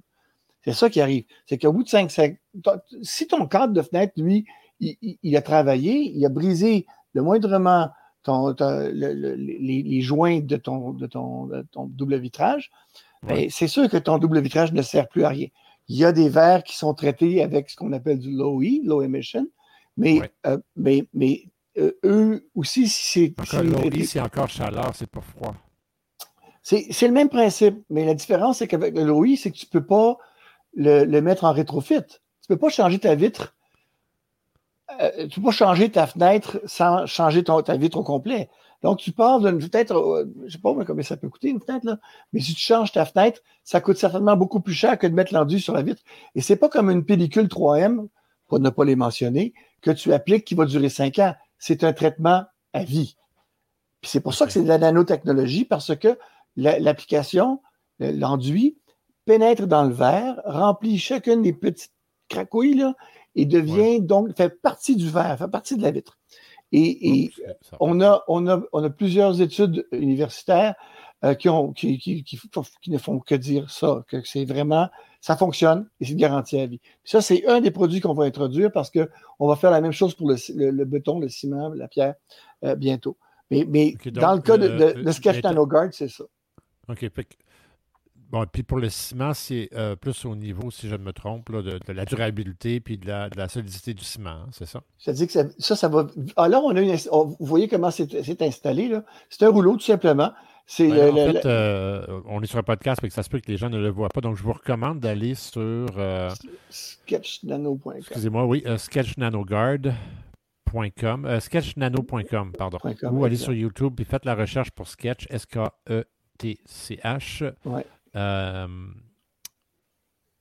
euh, nanotechnologie et vous allez voir les vidéos dont, on parle. Pour ceux qui sont en live, ils les voient. Ceux qui sont sur YouTube vont les voir, mais pour tous ceux qui sont sur un, euh, sur un podcast, bon, ben, malheureusement, quand vous aurez une chance, allez voir ça. Ça vaut vraiment la peine. On voit ici la personne qui est en train d'appliquer au rouleau, comme si on peinturait un mur, en fait. Exact. cet enduit-là qui qui, euh, en fait, c'est ça, sert de barrière thermique, hein, on peut dire ça? Oui, c'est une barrière. C'est un bouclier thermique, c'est exactement ça. Ouais. excellent, ça. Euh, puis, bon, je vais revenir. Euh, moi qui m'avais intéressé, on en avait parlé, puis j'aimerais ça que les gens soient au courant de ça. Il y a aussi un produit qui. excusez, je vais juste changer notre, notre fenêtre pour qu'on se voit tous les deux. Il y a aussi un produit que vous offrez pour les toits de maison. Oui, ça, c'est pour de la tuile. moi, dans mon cas, chez moi, euh, j'ai un plein pied qui est quand même assez grand et j'ai beaucoup de pertes de chaleur. Et pourtant, ma, maison, elle est euh, certifiée éco-énergétique. Euh, excusez. Oui. mais je peux vous dire qu'avec les, comptes d'électricité, parce que je suis dans les Laurentides, donc je suis dans le nord, je suis, je suis au nord, 45 minutes au nord de Montréal. mes comptes d'électricité, là, vous ne voulez même pas savoir c'est combien. c'est une belle voiture. Oui, exact. Euh, ouais. Ouais, c'est des paiements de, de, belles voitures. Euh, donc exact. ça coûte par mois. Donc, euh, ça, ça, ça, fait la même chose. Pour l'enduit, pour les, les, couvertures, ça fait la même chose, mais c'est surtout que ça redonne 20 ans de vie à une tuile. Si tu as refait ta couverture, ça coûte beaucoup plus cher que d'appliquer cet enduit-là, qui est aussi une nanotechnologie qui, qui, qui s'imprègne du. Oui. Si tu as une tuile qui est euh, désagrégé ou que tu es en fin de vie de ton, ton toit, est-ce que tu peux mettre ça pour prolonger sa vie? Oui. Puis en même temps, ça sert aussi de barrière thermique pour donc réduire les pertes de chaleur? Dans le, dans le cas de celle qui, qui, redonne de la vie à ta tuile, pas nécessairement. Mais on arrive avec celui-là. Qui, ça, ça, va être un deuxième enduit qu'on va pouvoir faire, oui. OK. Fait que là, on va arriver à quelque chose qui n'est pas un de vos produits qui, moi, euh, m'inspire énormément. Et si un jour j'ai le budget, je vais aller vers ça. Euh, pour ceux qui ont la vidéo, vous allez voir de quoi je parle. Je parle que Tesla a inventé et maintenant offre officiellement des tuiles solaires, des tuiles de toit solaire euh, qui peuvent, chaque tuile peut générer 10 kW. Donc, euh, en fait, ça, tu peux rendre ta maison indépendante énergétiquement juste en tuiles. Je trouvais ça vraiment génial, de un. On parle d'environ, pour une maison de 2000 pieds carrés, on parle d'environ, euh, excuse-moi, 40 000 d'investissement. Hmm. Mais il faudrait, faut, faut, qu'on rattrape l'Allemagne. L'Allemagne est déjà équipée avec ce genre de technologie-là depuis déjà 10 ans. Euh, ils, sont, ils ont des, des couvertures. c'est là, que quand je dis que c'est intéressant, le cheminement que moi j'ai été chanceux de faire parce que je suis parti de la vitre, je suis retourné à la vitre. Mais entre les deux, j'ai passé par l'efficacité énergétique de Enercan. Euh, Ressources naturelles Canada, le, laboratoire de Canmet. Donc, tout ça, ça c'est comme si ça se rejoignait maintenant. Puis là, tu me parles des, tuiles de, de, Tesla. L'Allemagne, ils sont déjà rendus là, ils ont déjà des couvertures. Les gens sont presque autonomes en Allemagne, dans bien des villages. Euh, la seule différence, en fait, au niveau de. Euh, ben, la seule, il y a plusieurs différences. Un, c'est les tuiles Tesla maintenant sont branchées sur le système de régénération des batteries Tesla qui sont quand même ah. euh, beaucoup plus euh, performantes que pas mal tout ce qu'il y a sur le marché. Et ils sont pratiquement incassables. Et ça, c'est ce qui les différencie de tous les autres tuiles sur le marché. Euh, ce n'est pas des vitres. ça ne fonctionne, pas comme un panneau solaire, en fait. C'est vraiment des tuiles hyper endurantes qui font la captation solaire puis qui les amènent aux batteries. Eh ben, ben, ce qui est intéressant dans ça, excuse-moi, je ne vais pas te. Vas-y, vas-y, vas-y, euh, ce qui est intéressant là-dedans, c'est que si j'étais, par exemple, une personne qui travaille pour Nano. Euh, Sketch Nanotech? Oui, Sketch Nanotechnologies, je me commanderais quelques tuiles et j'essaierais mon enduit là-dessus. Alors, pour, pour, répondre à ça, je te dirais, Justin, que Sketch Nanotechnologies a aussi un enduit qui empêche la poussière de coller sur les panneaux solaires. Et sur les vitres aussi. Donc, celui-là s'applique à l'extérieur. Celui dont je te parlais tout à l'heure s'applique à l'intérieur. Mais là, si tu ne veux plus jamais laver tes vitres, on a un produit qui est un enduit nanotechnologique que l'on met sur le verre, sur la tuile, sur le, les, panneaux solaires. En ce moment, euh, en Europe, ils ont, euh, excuse-moi, au Japon, les panneaux solaires, ils ont, ils ont, ils ont commencé à les installer. Toute cette recherche-là se fait dans, le même, dans les mêmes laboratoires au Japon. Mais nous, le produit qui, donc, qui empêche la poussière de coller, on l'a. On est les seuls à l'avoir en Amérique. OK. Puis en Amérique du Nord, euh, oui, West Canada. OK, ça c'est cool. Tout à fait. Euh, je reviens toujours à, cette technologie-là qui est assez incroyable. Euh, donc, on va rester dans, ce mode-là et je, je t'expliquerai après ça pourquoi je te parle de ça. Parce qu'on parlait de tuile de toit, puis je trouvais ça vraiment, je trouvais que le lien se faisait bien, puis c'est vraiment incroyable ce qu'ils ont développé. Je ne sais pas si tu as vu, il y a quelques années aussi, quelqu'un qui a développé euh, des entrées de garage, des tuiles d'entrée de garage et euh, des routes qui sont conçues avec des panneaux solaires. Wow! Donc, euh, c'est des tuiles hexagonales et ils ont réussi dans leur secteur, dans leur ville, à faire installer ça, faire accepter ça par la ville, puis ils font les tests actuellement depuis deux ans. Ah ouais. et donc, les rues pourraient devenir des capteurs solaires pour alimenter les villes et les maisons. Ben, voyons donc. Oui. Ah, Évidemment, qu'est-ce qu'on a, le Québec? Ben, on a des grues qui pitchent du sable avec des grosses chaînes. je ne sais pas à quel point c'est réaliste. Même chose pour les tuiles solaires. Je dis, si j'aurais les moyens et j'habitais en Californie, moi, c'est sûr que j'aurais déjà ça. Euh, mais avec. Euh, moi, ça m'est arrivé l'année dernière, j'avais. On avait mesuré six pieds et demi de neige sur un des côtés de ma maison sur le toit. Mais oui, je me rappelle. Right? Puis l'année d'avant, on en avait encore plus. mes tuiles solaires ne capteront pas grand-chose avec six pieds de neige. non, c'est sûr. Mais tu vois, il y a un, de mes amis qui s'appelle Sas Perez, qui est le président de la, compagnie iSun Energy. Eux autres, ce qu'ils ont décidé de faire, c'est de vendre des, des, euh, des abris d'auto. Et l'abri d'auto, c'est un. Tout l'abri d'auto, c'est un, un panneau solaire. OK. ça, ça, ça, peut, sans avoir, euh, comme tu dis, si tu es, si es pris avec si pris avec euh, euh, la neige, là, tu mets mon enduit, la neige, elle ne tient pas sur ton toit. Parce que ça, ça fait ça. Là. Celui dont, on parlait pour la tuile, pour ta tuile, ça, ça, empêche la neige de, coller. Euh, moi, on, va revenir au marketing. Générique. Non, on, va rester avec Nano, avec votre technologie qui, qui, est vraiment intéressante. Euh, on va parler de marketing parce qu'il il, va y avoir un volet de. tu, me dis, diras si je me trompe, en fait. Là, je te donne une opinion, puis on, développe ça. Il va y avoir un volet de. Deux volets, en fait, très importants.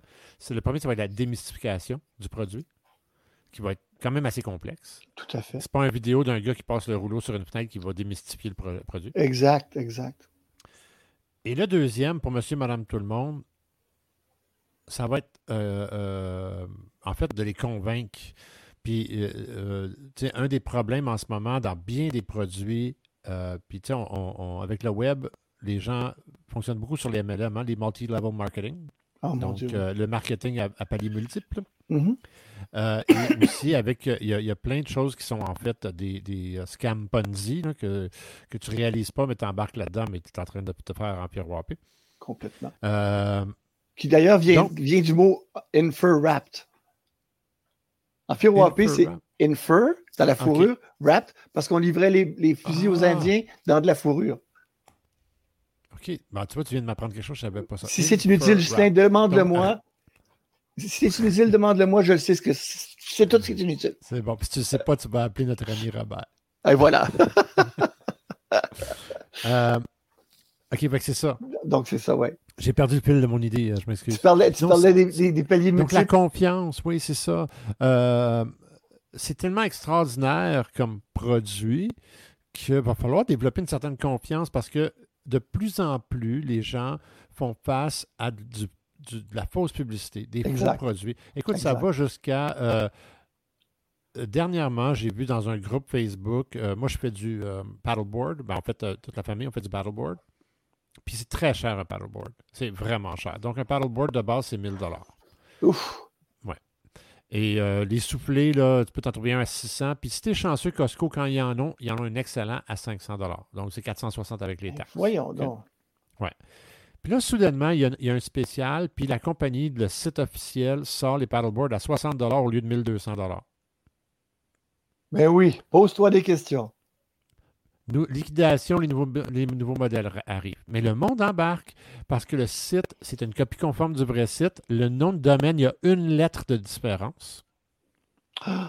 Wow. Right? Puis euh, le monde dit Ah, j'en veux un. Puis là, il link tout le monde, right? Hey, on, va, on pourrait aller en faire tout de suite. Hey, I'm in. Quand est-ce que ça commence les ventes? Puis moi, c'est sûr que je, suis très euh, sceptique. hein? Euh, oui, oui, je suis énormément je suis très sceptique. C'est d'ailleurs pour ça, que toutes les. C'est ça qui nous distingue. moi, je suis plus facile, j'achète plus que toi. Là, toi, tu es plus sceptique.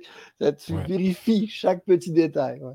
Exactement, oui. En effet, surtout, en fait, pas juste sur euh, les achats, mais surtout, si quelqu'un m'amène une théorie, là, tu peux être sûr que tu es mieux de, t'atteler et d'être bien armé dans tes arguments parce que je vais avoir fait mes recherches. C'est ton côté cancer. Moi, j'en connais quelques-uns, les cancers, puis vous êtes tous des gens comme ça qui vérifient chacun des petits détails. ça se peut. Ça se peut.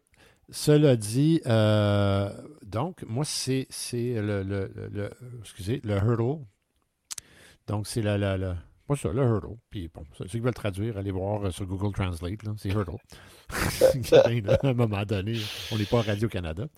Euh, donc, le hurdle de, de, de, de, sketch avec ce produit-là, ça va être ça. Ça va être de, de, pouvoir de pouvoir euh, non seulement démystifier le produit, donc expliquer comment ça fonctionne pour que les gens comprennent le processus, mais aussi de, ne pas se faire passer pour un produit euh, qui, qui, est en fait un mythe. Exact, exact. Ben, comment, comment, vous comment, comment euh, c'est quoi votre stratégie? On, on, envisage ça sur deux, sur deux paliers. Je, vais, je vais, amener une, situation à cause du COVID que l'on vit où est-ce que les, les, personnes âgées ont été confinées dans des, dans des blocs appartements. Là. Mal, ils n'étaient pas préparés pour un truc confiné où est-ce que tu ouvres des CHSLD d'ailleurs. CHSLD, OK. Donc, on a, on a d'abord à convaincre les, institutions euh, euh, de, considérer l'option. Parce que là, on ne peut pas mettre. N'oubliez pas, au début de la, du, COVID, on n'avait pas le droit de, mettre des climatiseurs parce que ça échangeait l'air. Donc, tu, avais ta chambre, tu ne pouvais pas sortir de ta chambre, puis tu crevais de chaleur. Alors ça, c'est donc, faut que nous, au niveau institutionnel, il faut qu'on aille voir les référenceurs. Donc là, on regarde justement les ingénieurs, les designers, euh, les influenceurs euh, euh, euh, qui sont des influenceurs du web, parce qu'il y a des gens qui ont de la crédibilité. tu as, certains agents d'immeubles qui ont une crédibilité absolument incroyable, puis qui ont 60 followers, 60 000 followers, qui sont des, gens à qui on peut adresser l'information. Parce que ce produit-là, c'est, puis c'est une des raisons pour lesquelles ça coûte cher, parce que c'est pas donné.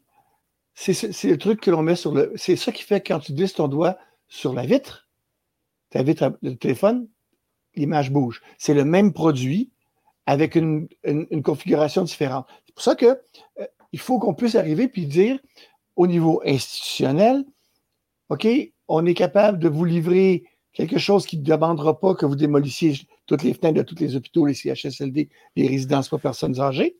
OK, donc il faut aller voir. C'est peu dire. Et voilà. Donc, il faut aller voir les référenceurs au niveau technique, technologique. Les, gens qui font de la fenêtre ne voudront pas nécessairement mettre notre produit. Ils vont dire, moi, je vais mettre du Lowy, puis ça va faire la même chose. Et dans certains cas, c'est vrai. Un verre qui sort des usines euh, de Pilkington pourrait avoir des, des, pourrait, des propriétés similaires. Des propriétés similaires.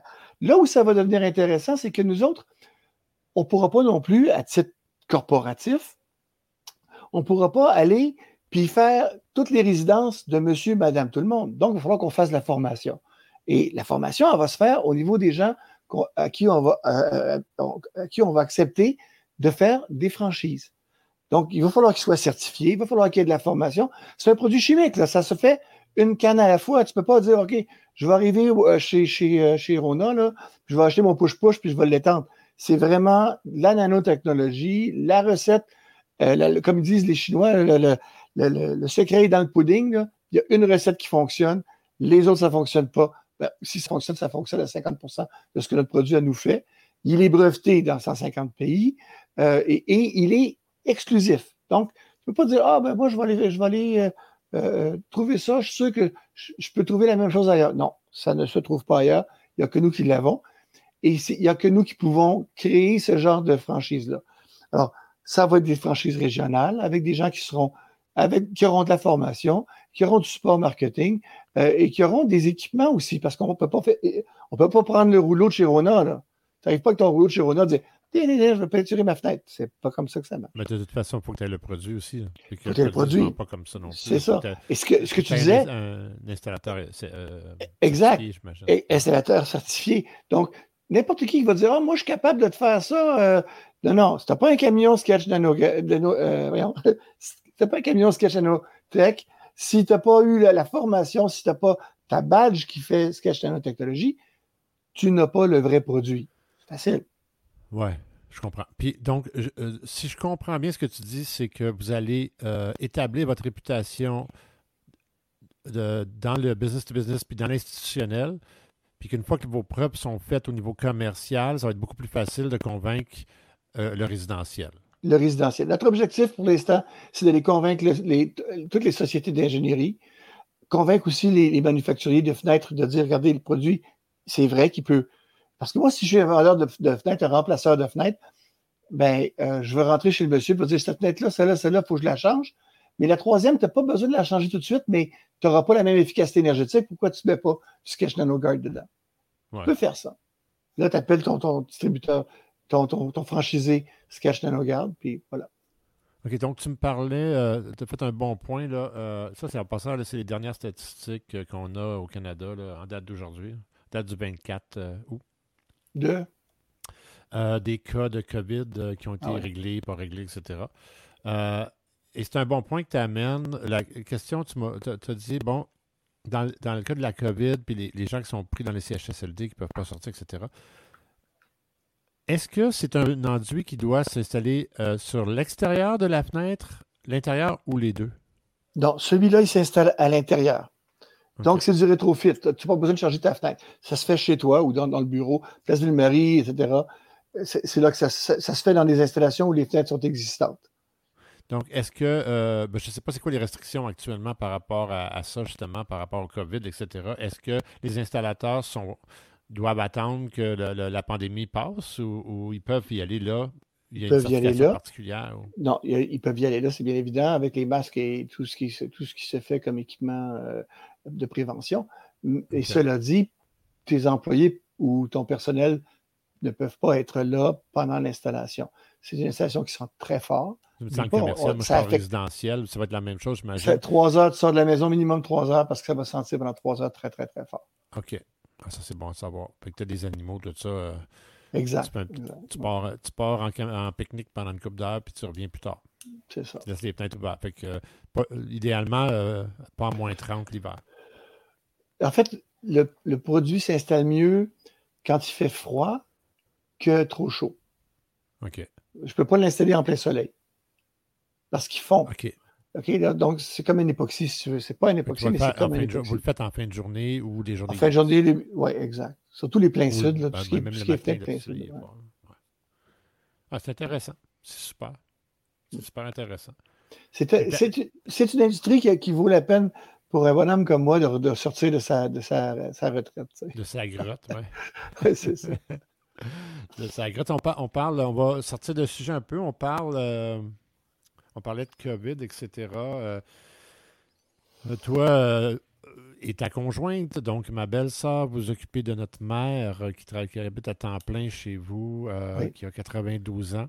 Exact. Euh, qui donc est très restreinte dans ses activités parce que euh, la COVID, évidemment, est, euh, présente, right? En tout cas, la réglementation est présente.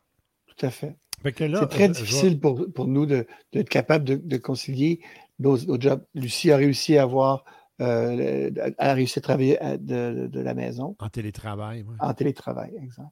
exact. Ça, fait que je, je vais. Euh, là, je change complètement de sujet. J'ai un petit peu de réticence en ce moment.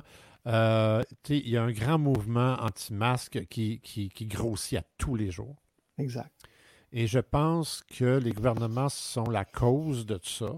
Comment ça? Euh, je, moi, je, ils n'ont pas réussi à me convaincre de ne pas mettre de masque, mais il y en a qui ont des excellents arguments. Malheureusement, la masse ou la grande majorité des gens qui sont anti-masques n'ont pas ces arguments-là et partagent des, des, des, des, faux experts. Et, exactement. Mais il y en a qui ont des très bons arguments. Bon.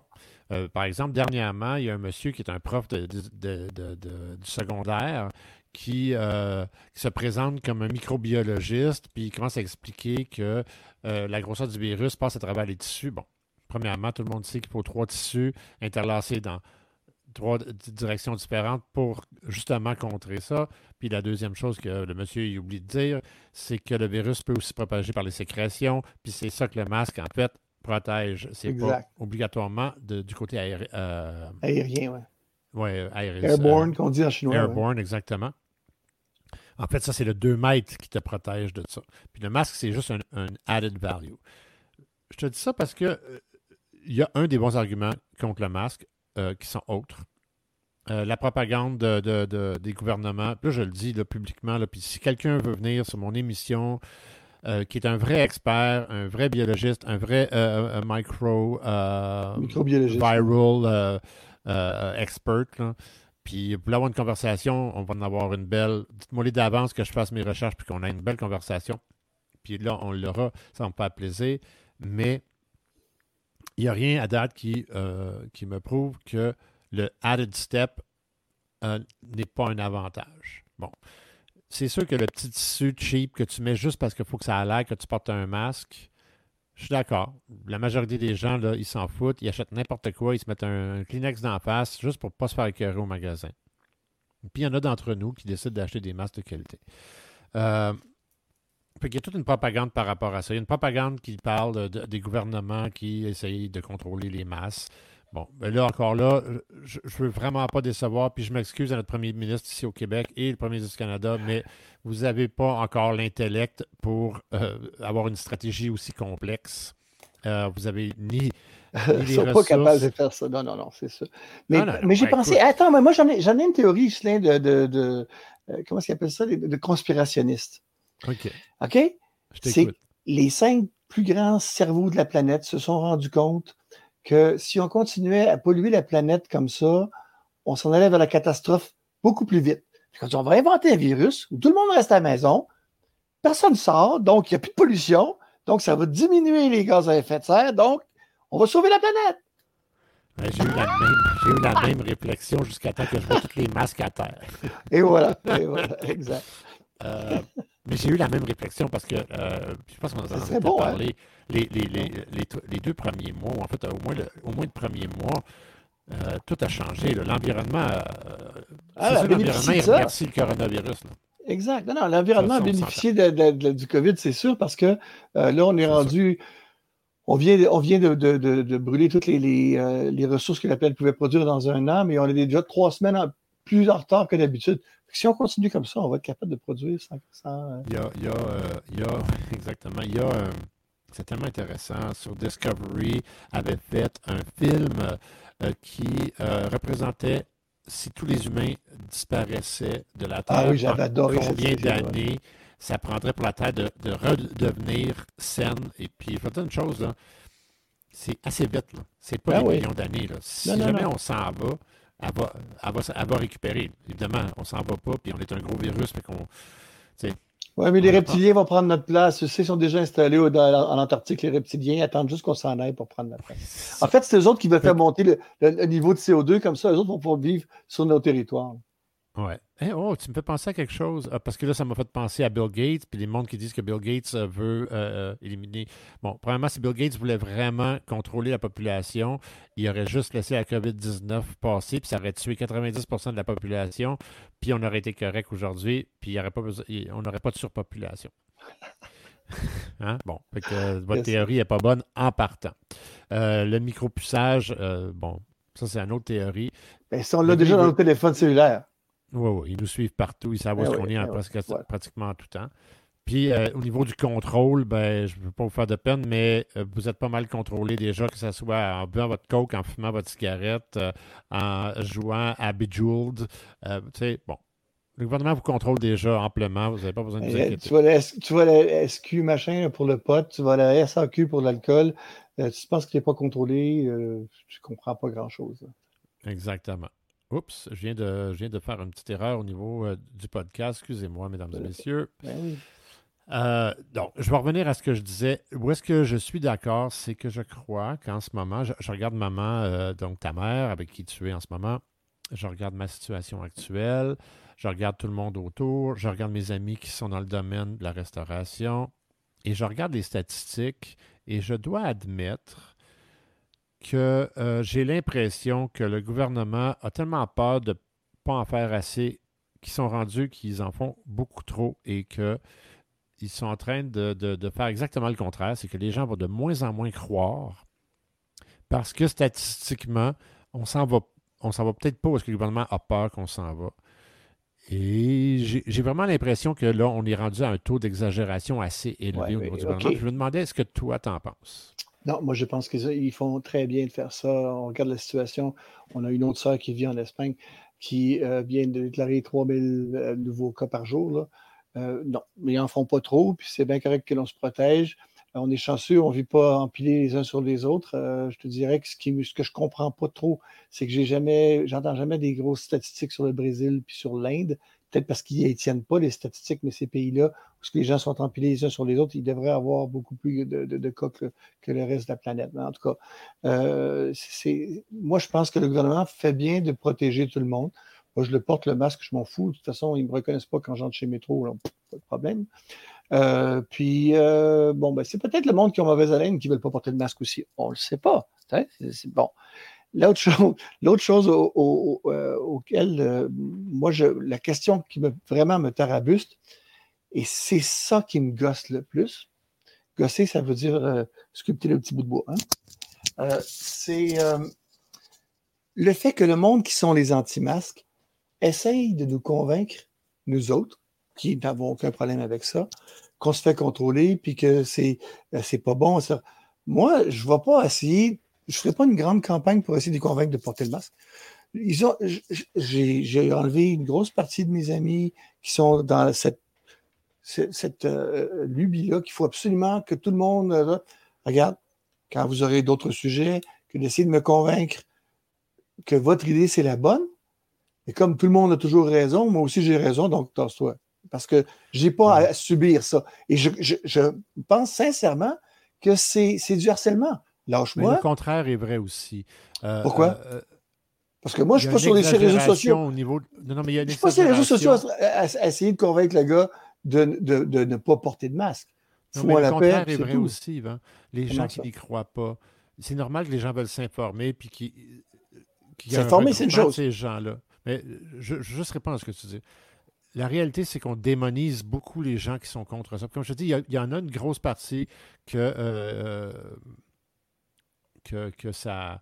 Je ne sais pas comment expliquer ça, mais que, que ça n'a peut-être pas autant de bon sens, mais il y en a une partie qui ça a du bon sens. Et euh, les médias, c'est vrai que les médias, je veux dire, je regarde Mario Dumont, ce qu'il a fait, euh, tu sais, euh, arrêtez d'être amis avec eux autres, c'est de l'exagération. Je veux dire, moi, j'ai pas coupé mes amis parce qu'ils croyaient au masque. là. Je m'excuse. moi, moi, j'ai pas vu, j'ai pas vu de, de contre-attaque. Je, je, je pense que les gens qui font ça, puis qui s'exhibent, puis qui. Parce qu'ils n'ont rien à faire d'abord. Allez commencer par cultiver ou aller, allez faire du bénévolat. Allez faire, vous avez vraiment besoin de. Pas besoin de masque? Allez faire du bénévolat. Allez aider les gens qui ont des problèmes. Regarde, nous, maman, les chanceuses, est avec Lucie et moi. Puis, euh, on s'en occupe, puis elle est heureuse. Il n'y a pas une journée qu'elle ne nous dit pas Mon Dieu, que je, suis pas- je suis chanceuse de vous avoir. OK? Mais il y a des gens qui sont seuls. Allez faire du bénévolat. Tu n'as pas besoin de masque, c'est correct. Va aider le monde. Sors, va dans la rue, va cu- cu- cultiver un potager, là, puis va distribuer bon. des légumes. Il y en a, mais c'est ce que je dis. euh, je pense qu'on on met tout le monde dans le même paquet. Tu sais, c'est- j'ai bien aimé ça parce que moi, moi je débat beaucoup, tu me connais. Ouais, je sais, ouais, euh, ouais. tu- euh, En passant, on a quelqu'un qui nous, qui nous mentionne qu'il y a 3 millions de cas. Il y a eu 3 millions de cas en Inde. Au Brésil, Ah. euh, il y a 100 pas, plus que 100 000 morts. Mais Wow. on ne parle pas dernièrement, on parle toujours depuis le début de la pandémie. Ouais, mais quand même. Le Brésil, c'est un cas particulier, là, en passant, parce que le président est, un petit peu sur les mêmes, les mêmes voies que Trump. Là, oui, mais il l'a eu, lui. Oui, en tout cas. Encore, là, encore une fois, l'avoir puis être malade, c'est deux choses bien différentes. Ce que j'essaie de dire, c'est que on pointe beaucoup les gens du doigt. On dit euh, ils n'ont pas d'allure, ils n'ont pas d'allure, mais la réalité, c'est que s'il n'y a pas des parcelles de monde qui remettent les choses en question, même s'ils ont tort, il n'y a pas d'évolution dans rien. Donc, le débat a le droit d'être ouvert, puis ces gens-là ont le droit de crier haut et fort ce qu'ils pensent. Même si on pense que ça n'a pas d'allure, on n'a pas à les traiter d'imbéciles, puis leur dire que c'est des caves. Puis... Non. Non, je suis d'accord avec toi, mais j'ai bon. pas de cave, je, me dis, non, je dis Pourquoi est-ce qu'ils utilisent autant d'énergie à essayer de me convaincre? Les médias traitent ces gens-là. Écoute, il y a des headlines dans les journaux là, qui traitent les gens de tata. Excusez-moi, j'ai encore perdu ma caméra. Euh, euh, Jusqu'au moment où tu dis on nous traite de tata, look. Exactement. Euh, donc, ces gens-là, ne sont pas, c'est pas tous des totos. Là. Il y en a qui sont très intelligents. Puis, puis c'est facile de rentrer dans une théorie du complot parce que souvent, c'est OK, moi, j'explique toujours ça comme ça. Tout ce que tu me dis est vrai, c'est que tu ne le mets pas dans le bon ordre, puis tu ne l'attribues pas à la bonne situation. C'est souvent ça qui fait une théorie du complot. C'est que tu prends beaucoup d'informations qui est véridique, comme par exemple ce qu'on disait, que la majorité des masques vont laisser euh, euh, aerosol, donc va, laisser euh, la grosseur passer à travers, exactement. Ça, c'est vrai. c'est vrai que euh, c'est absolument exagéré que le CNSST euh, exige et la visière, et le masque, et la distanciation dans un restaurant. Pourquoi c'est exagéré? On ne le sait pas. Mais justement, c'est exagéré et on le sait parce qu'on sait que, un, le, port des deux ne, ne donne pas d'avantage. C'est un ou l'autre, c'est le même avantage, c'est le même pourcentage de réduction si tu portes les deux. C'est comme, mettre, comme, mettre, comme mettre du sketch NanoGuard sur une, une vitre qui est déjà low E. C'est pas une grosse différence, mais bon, la petite différence. Ben, il y a une énorme différence pour la personne qui travaille, qui a de la misère à respirer, qui a super chaud, qu'il faut qu'il fasse du. Tu sais, tu as été serveur, moi ah aussi. Euh, je m'excuse, mais quand tu as ta job à faire, puis tu as trois pleurs sur toi, tu as de la misère à parler à la personne, la personne ne te comprend pas. Le masque ou le. tu sais, je veux dire, il y a une exagération qui est clair, net et précis. Il y a des gens qui sont dans des, milieux où est-ce qu'ils ne peuvent pas travailler, qui ne veulent pas travailler. On a énormément d'entrepreneurs qui font faillite en ce moment, qui, ferment. Moi, j'ai des amis qui ont des bars, ils ont juste fermé le bar. Ils disent, ben, si un jour je suis capable de le rouvrir, tant mieux, mais là, j'ai plus les moyens de le retenir. Premièrement, j'ai personne qui, peut, qui veut travailler. Deuxièmement, il me faut 50 de mon, de mon monde d'habitude et je suis obligé le soir de prendre le nom et le numéro de téléphone de chacun de mes clients. Que Ça, c'est ridicule. Ça, c'est ridicule. Ben, c'est ça que je te dis. Je te dis qu'on est rendu à un stade d'exagération au niveau commercial.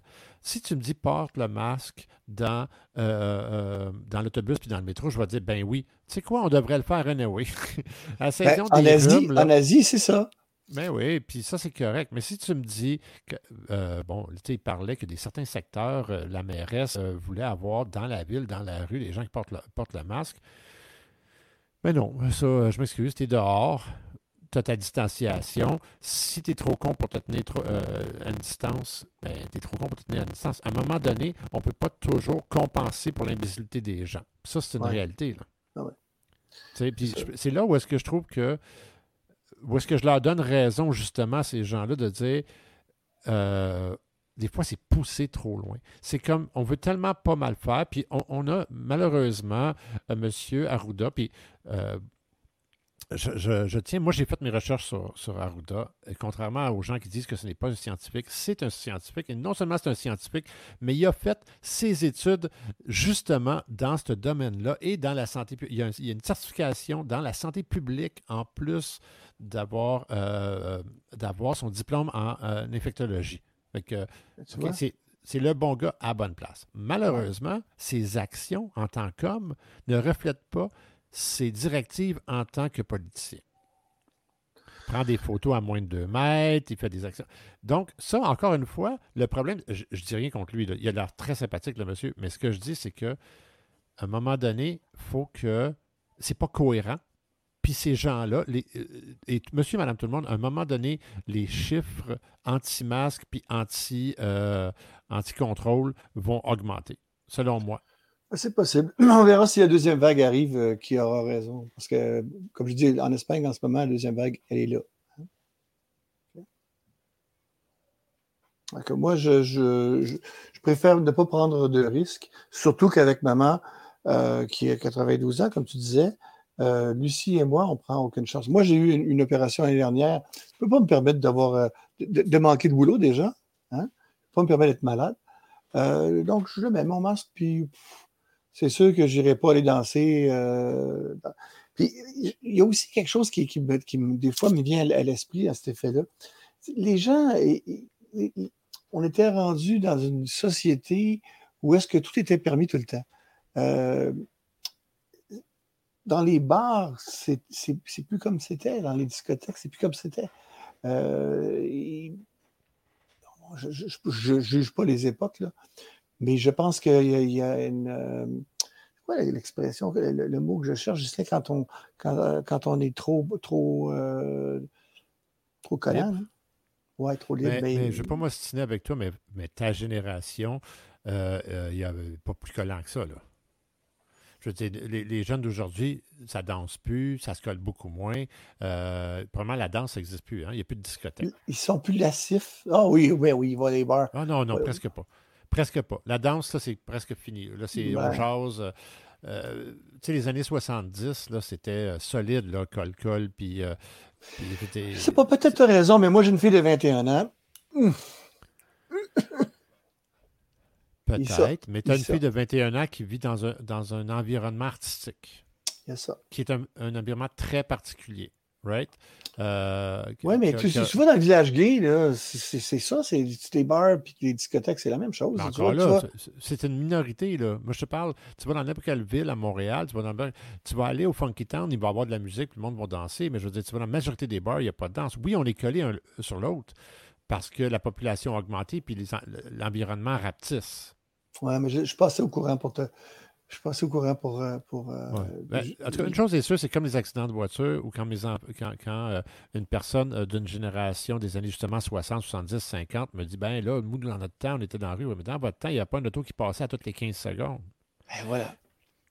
Justin, c'est drôle ce que tu dis là. C'est vrai, c'est vrai ce que tu dis là parce que moi, je n'avais jamais réalisé la progression. Je vis dans la même maison qu'on vivait quand on était jeune, OK? Je suis retour à Saint-Laurent. Bon. Je n'avais pas réalisé la, croissance du bruit, puis du nombre de voitures, puis du nombre d'avions, jusqu'à ah ce que ben ça arrête. Jusqu'à ce que ça arrête. À un moment donné, hey, c'est ben comme quand j'étais jeune. Quand j'étais jeune, ah, c'était comme ça. À cause du COVID, ça l'a arrêté. Ça l'a arrêté complètement. Euh, les avions, il n'y en a plus au-dessus de la maison. Au début, quand on était jeune, il y en avait une de temps en temps, mais à la fin, au début de la COVID, c'était une ou trois minutes. Je n'ai pas réalisé ce bruit-là. Parce qu'en plus, euh, euh, Ville-Saint-Laurent, euh, de Dorval. Eh tu Canadair qui est là aussi. Dorval qui avait, pris de l'expansion. Mirabel qui avait fermé. Et voilà. ça, c'est rendu stock. Puis là, ben là j'ai un nouveau train qui s'en vient de se bâtir. C'est fou. Le, le, le, REM, l'EM, REM, ils sont en train de construire ça. Ils ont complètement enlevé la voie ferrée, mais le terrain est creusé comme 20 pieds de profond. Puis ils sont en train de faire la élargi aussi? Est-ce qu'ils ont... un peu, oui. Un peu, mais pas, pas le pont. terrain des autres? Non, ils avaient de l'espace. Le CN a toujours de l'espace de chaque côté. Ils, ont empiété sur le terrain qu'ils avaient déjà. OK, OK, OK. C'est ça. quand tu étais petit. Ils ont aplati, il n'y a plus de. C'est ça. Quand tu étais petit, le, quand tu étais petit puis que je t'attachais à la traque pour que le train passe, là, oui, ben, oui, cet espace-là, là, maintenant, c'est la voie ferrée au complet. c'est bon, ça. Ah, oh là là, ouais. Exactement. Puis notre ami Trump, hein, on a Trump qui sent bien. Qu'est-ce que tu penses qu'il va rentrer, Trump? Ah, sacrifice. Ça, c'est une très bonne question pour moi. Parce que ça va... une autre question. Vas-y. Est-ce que tu es d'accord qu'il n'y a pas de bon candidat? Joe Biden, on s'entend que ce n'est pas le candidat élite pour affronter euh, une vague euh, euh, comme celle de Trump? C'est ça le problème, c'est que les, démocrates n'ont pas un candidat qui est charismatique. Peut-être qu'ils vont se. On parlait de positionnement de produits tout à l'heure, peut-être qu'ils vont se servir de ça, puis ils vont virer ça à l'envers en disant Regarde là, on n'en veut pas un charismatique. On veut quelqu'un qui fait la job. Puis quand il était avec Obama, il a fait la job. Il a de la misère à parler. Il a de la misère à faire une phrase complète. Oui, oui, oui. Je veux dire, euh, on se ramasse avec, euh, en fait, euh, un homme de droite qui n'est qui, est pas complètement là, puis un homme de gauche qui n'est pas complètement là. Puis, tu sais, c'est vraiment des marionnettes rendues là, là. on peut vraiment dire que c'est des marionnettes. Je veux dire, Joe Biden, pour moi, c'est pas une personne. Je veux dire, peut-être qu'il est gentil, mais je veux dire, premièrement. C'est l'administrateur. Moi, je le vois comme un administrateur. Il a fait une, université qui n'était pas euh, les, dans, les, dans les Ivy League. Euh, il a fait son service militaire, il n'était pas dans les Ivy League. Il n'y a rien qui a fait qui était éclatant. Mais quand il était avec Obama, il, a, il a administré les choses. Fait que moi, c'est comme ça que je le vois. C'est rare une administration où le vice-président et le président travaillent vraiment ensemble. Le vice-président, souvent, euh, il est là comme figure, puis c'est tout. Et lui, il a vraiment travaillé avec Obama. C'est à, à, voir. J'ai, bon, mais moi, mes, mes convictions sont c'est sûr que je ne peux pas endurer Trump, mais pour différentes, pour des considérations que les, gens n'ont pas nécessairement. Mais moi, il y a des choses que je ne tolère pas chez un homme, puis lui, il les a, ces choses-là. J'espère qu'il ne rentrera pas, mais. ben, tout le monde dit que euh, Trump, euh, c'est un tata, mais moi, je peux vous dire que c'est pas un tata. Là. Je veux dire, comme tous les bons tatas, c'est un narcissique probablement que. Absolument. Il y a, probablement, euh, je m'excuse, je, cherche le terme, mais bon. Euh, c'est une personne dont une partie du cerveau fonctionne beaucoup plus rapidement que la majorité d'entre nous. Et tout le reste de du cerveau, de, toute l'énergie va vers là. Puis tout le reste de l'autre, tout le reste du cerveau, lui, euh, il n'y a pas assez d'électricité pour fider. il y a, il y a, oui, c'est un hyperactif. Euh, son, cerveau fonctionne euh, continuellement, continuellement, continuellement, mais il est, sur un, il est sur un disque. Il répète toujours les mêmes choses. Je suis bon, je suis bon, je suis bon. Euh, j'ai. C'est un roi du branding. Hein. Lui, je veux dire, il sait juste comment vendre exact, exact. Il sait comment mentir pour que tu dises. Écoute, les gens que je connais qui sont pro-Trump, et j'en connais là des gens, des Américains à qui j'ai parlé qui sont pro-Trump, qui me disent Mais on le sait qu'il ment, mais on s'en fout. On s'en fout qui ment. T'as vu ça, le couple? Le couple qui s'est présenté quand le Black Lives Matters euh, oh, passé devant la rue avec, le mitraillette. Euh, le AK-47 puis la fille avec la. Ben oui, voyons donc, c'est quoi cette affaire? Je ne sais pas quoi dire. Moi, ma part, je veux dire, quand il y a eu les premières élections avec Trump, j'avais dit que Trump rentrerait parce que Clinton le démonisait tout le temps. Et là, ils font la même chose. Ils ont fait la pire chose qu'ils peuvent faire. Ils ont mis Michelle Obama à essayer de convaincre des gens qui vont déjà voté pour Biden de voter pour Biden. Et ce que ça fait, c'est que ça fait, excusez l'expression, chier les gens qui sont dans le Parti républicain et juste parce que les Obama sont allés parler et parce que les Clinton, parce que Bill Clinton est allé parler et les Clinton sont détestés par plusieurs républicains et démocrates. Ça a été un très bon président, à hein, mis à part euh, ses, actions euh, d'homme euh, au niveau présidentiel. Ça a été un excellent président Clinton. Mais malheureusement, euh, son persona a pris le dessus. Puis ses actions après, donc sa fondation, etc., puis les actions de Hillary Clinton qui sont nébuleuses, n'aident pas. Fait que de mettre ces gens-là dans le front line pour dire votez pas pour Trump, c'est la pire erreur qu'ils peuvent faire. C'est ça que je comprends pas. On dirait, vraiment que le système politique aux États-Unis est fait pour que Trump reste. On dirait que c'est ça. C'est vraiment l'impression que j'ai. J'ai pas l'impression que les démocrates ils ont dit on va mettre quelqu'un qui va vraiment le battre. Mm. Ça se peut pas. Euh, pour moi, euh, c'est juste. Euh, on parlait de, c'est quoi là, de théorie du complot là? ma théorie du complot là, c'est que ils veulent Trump là. C'est fou. Moi, ce qui m'inquiète beaucoup avec là, il y a un quelqu'un qui s'est fait tirer hier ou avant-hier, cette balle dans le dos là, pendant qu'il rentrait dans sa voiture. Euh, je pense qu'il y, a, deux choses qui peuvent arriver. Soit il est réélu, puis il rentre sur une, une, ère martiale où est-ce qu'il va militariser les, gens. Ils ont commencé à, faire, faire croire qu'il y avait déjà des, des escouades de, de, Black Cops. Mais, ou bien il ne sera pas élu. Et là, on va avoir une petite guerre civile entre les mains parce qu'il ne croira pas aux résultats. Et c'est ça qu'il a déjà annoncé. Je ne croirai pas aux résultats. Alors ça, ça veut dire que euh, il y a des gens là que les AK-47, là, ils vont sortir. ils, sont fous. Ces gens-là, je ne parle pas de tous les Américains, mais ces gens-là, ils sont fous. Il y a des fous parmi eux, c'est sûr. Ben oui. Euh, ben ici, un fou, là, il va te lancer son râteau à travers la clôture. Là-bas, c'est pas son râteau qui va te lancer, tu sais. Non, c'est ça, parce que le, First Amendment, ou le Second Amendment, ils, ont le droit ils ont le droit à l'arme. Mais, ça, encore là, si la généralité des gens était. Euh, attends, c'est quoi qu'ils ont dit encore pendant l'affaire du COVID, là, l'actrice, c'est quoi c'est l'actrice qui a, qui a parlé au Canada du COVID, elle a dit l'intelligence collective. ça m'a tellement fait rire. Mm. L'intelligence collective. Je ne veux pas te faire de peine, mais l'intelligence collective n'est peut-être pas aussi haute que tu penses. Oui, mais en fait. je la... inclus là-dedans. oui, oui, oui. C'est sûr. plus intelligent que les autres. Vu, je dis qu'on n'est ben, pas si bright que ça. Non, non, mais tu as vu Toronto, qu'est-ce qui s'est passé? Il y a eu un petit machin, puis les gens sont mis à, fracasser les vitrines. Quand nos Canadiens gagnent, c'est la même chose. Il faut, faut avoir la quoi dans cette au centre-ville parce que l'intelligence collective embarque. Ben non. Justement, c'est le contraire. C'est le contraire. les mouvements de foule, c'est ridicule. Puis tu as raison. Tout le monde sait que si Trump se fait réélire, euh, lui s'en va. lui, il veut changer certains points dans la Constitution, déjà en partant. Il est en train de faire soumissionner pour mettre sa face sur le mont Rushmore. C'est fou, ça. Il dit qu'il va être le premier président qui fait euh, euh, qui abolit les, les, termes, donc les délais, donc que tu as juste le droit de faire deux termes comme président. Il veut abolir ça. donc, il veut rester président pour toujours. Puis il a même dit que les Trump devraient rester à la présidence des États-Unis. Donc, euh, il pourrait céder son siège à son fils ou à sa fille. Mais c'est-tu vrai ou c'est du fake news, ça? Non, non, il l'a dit. J'ai entendu le dire. il l'a dit. Mais est-ce qu'il l'a dit comme il parle à travers son chapeau? Puis, tu sais,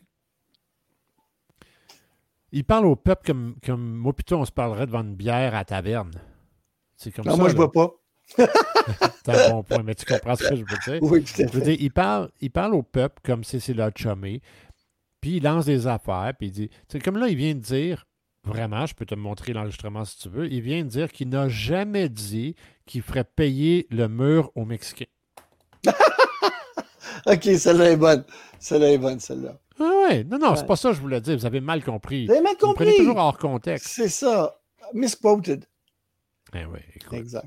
exact. Mais euh, comme je te dis, euh, le gars, c'est un fin négociateur. Nous, nous on a, on a un, premier ministre, euh, a beaucoup de monde qui ne l'aime pas, mais on a un premier ministre qui est un, excellent diplomate. Vraiment. C'est sa grande qualité. C'est un des meilleurs diplomates qu'on aurait pu avoir. Mais. Il a choisi aussi les bons staff pour être diplomate avec lui. Ben, première, oui, déjà. Puis euh, il n'est pas, pas là dans les bonnes années non plus, on s'entend, parce que là, Trump, euh, il va te manger tout cru, là, c'est sûr. C'est ça. Moi, je ne pense pas que, Trump est un, bon négociateur. Je pense que c'est un bully. Mais il a euh, dit. Moi, j'ai lu The Art of, the, Art of the Deal. L'as-tu lu? Non, je ne l'ai pas lu. OK, c'est excellent. The Art of the Deal, c'est. Tu imposes tellement de choses sur la personne avec qui tu négocies, puis après ça, tu fermes la porte puis t'attends. The other deal, c'est si tu n'as pas le deal, tu mets l'autre personne dans une situation où qu'elle ne peut pas refuser le deal. Et si elle la refuse, tu fais tout en ton pouvoir pour qu'elle regrette d'avoir refusé. Pour finalement revenir. Puis il a fait ça avec, avec les Chinois. Il a fait ça avec euh, Trudeau. Il a fait ça. Euh, tu sais, c'est une ce gars-là. Oui, oui, la NAFTA, écoute, ça c'est quelque chose. Puis, puis il allait le faire avec Kim Jong-un. Si Kim Jong-un n'aurait pas ouvert la porte, il a, lui, il a ouvert une porte à Kim Jong. Tout le monde pense qu'il euh, est friendly avec. Il n'est pas friendly avec. Il manipule, puis parce que l'autre, il y a des ressources, parce que, euh, pour ceux qui ne savent pas, il y a des ressources pétrolières dans ce pays-là, c'est juste qu'ils ne s'en servent pas. Euh, ils n'ont rien d'autre, par contre, mais bon. Donc, lui, il s'est dit, un, ça va être super bon politiquement, parce que je vais avoir fait une action, puis je vais avoir l'air d'un king, parce que moi, j'ai réussi à régler le problème entre les deux pays. Puis, je vais le mettre dans une position où est-ce que s'il n'est pas fin avec moi, je ferme la porte, puis je l'anéantis. Moi, c'est ça. Je me demande qui, qui, euh, qui, joue l'autre. Parce que Kim Jong-un, il, a quand même, il, continue quand même ses effets nucléaires. Ses essais nucléaires hein. Fait que, mais. Allez, cela dit, ça, on va laisser ça. C'est du capital politique. Trump est allé chercher du capital politique. Exact. Euh, même chose pour euh, Cuba. Écoute, il y en a un qui rouvre les frontières, l'autre qui est ferme. C'est le capital politique. C'était juste pour dire qu'Obama avait tort. C'était 100% pour dire qu'Obama avait tort. Il n'y avait aucune raison politique de refermer les frontières. Eh ben, c'est fou, hein? Mais trouve-moi une raison. Juste, moi, je ne connais pas. Là. Les empêcher de faire du café, ils, sont combien d'habitants à Cuba, là, sérieusement? À un moment donné, qu'est-ce qu'ils vont faire? La baie des cochons, là, je veux dire, à un moment donné. Mais oui, écoute. C'est pas parce... Il y a la base nucléaire américaine. Euh, pas la base nucléaire, il y a, il y a le. La base de Guantanamo, oui. Oui, la base de Guantanamo, mais ça, ça se négocie, là. Quand tu rouvres la frontière, tu négocies le terrain. Aujourd'hui, on ne vit plus dans le monde. Euh, j'ai pensé à quelque chose dans les gens qui, qui, euh, qui écoutent ton émission. Euh, s'il y en a d'autres qui ont des, euh, des, parents âgés, hein, qui vivent avec eux, ça serait le fun d'écrire une espèce de, de, bouquin, une espèce de, de, truc sur OK, ça veut dire quoi avoir quelqu'un à la maison qui est âgé? Comme un mémoire. Euh, comme euh, peut-être un how-to, tu sais, how, to deal with this. Qui sont les références qui sont. Parce qu'ils nous disent, ah ouais, CLSC va vous aider. Ben, non, non. Euh, vous avez des ressources pour vous aider, vous avez. Non, c'est pas vrai. Ben Surtout en période de COVID où est-ce que tu peux pas avoir quelqu'un qui rentre dans la maison? Parce que là, les gens, moi, j'ai eu, eu des gens qui sont venus de différents organismes, pas de masque, pas de gants. En avez-vous à nous prêter? non. ben là, j'en avais, là, mais il y a quelque chose qui ne fonctionne pas. C'est pas ma job, mais je veux dire que. Puis, euh, euh, euh, Roger Galland, qui me. Roger Galland, En tout cas, un de mes amis qui m'a dit on pense aller chercher le père de, ma femme, puis de l'amener avec nous autres, ça serait. On se sentirait plus en sécurité. OK, il y en a sûrement, il y a sûrement d'autres personnes que nous. Nous, on est chanceux. Il y a plein de monde qui veulent sortir leurs parents de, des CHSD par peur, mais la problématique dans tout ça, c'est qu'ils ne sont pas équipés pour le faire. Ils ne sont pas équipés pour le faire, pas d'expérience, pas de ressources. Euh, puis après ça, ça veut dire qu'eux autres, il faut qu'ils soient en confinement solide. Là. Les autres, on ne ben s'est permis aucune chance. Euh, on, a, parce que euh, tu mets, tu mets la vie de, de, ton parent en danger. En danger. Puis moi, il faut, ça prend des, ça prend des conjoints qui, ou des conjointes qui, qui, ont de la volonté, hein, parce que tu vis ensemble. Là, hein. Mais oui, c'est ça. Mais d'écrire un livre. Il y a deux choses. En fait, si, euh, si vous écoutez le podcast en ce moment, euh, allez sur euh, Facebook ou YouTube ou trouver une façon de communiquer. Il y a sûrement des groupes Facebook ou des groupes dans d'autres sites Internet où les gens dans cette situation-là se rassemblent et peuvent discuter de ce style d'information-là. C'est l'avantage du web en ce moment.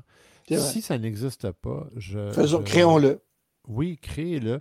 Même, euh, je veux dire, créez-le, puis envoyez le lien, mettez-le dans les commentaires de mon Facebook.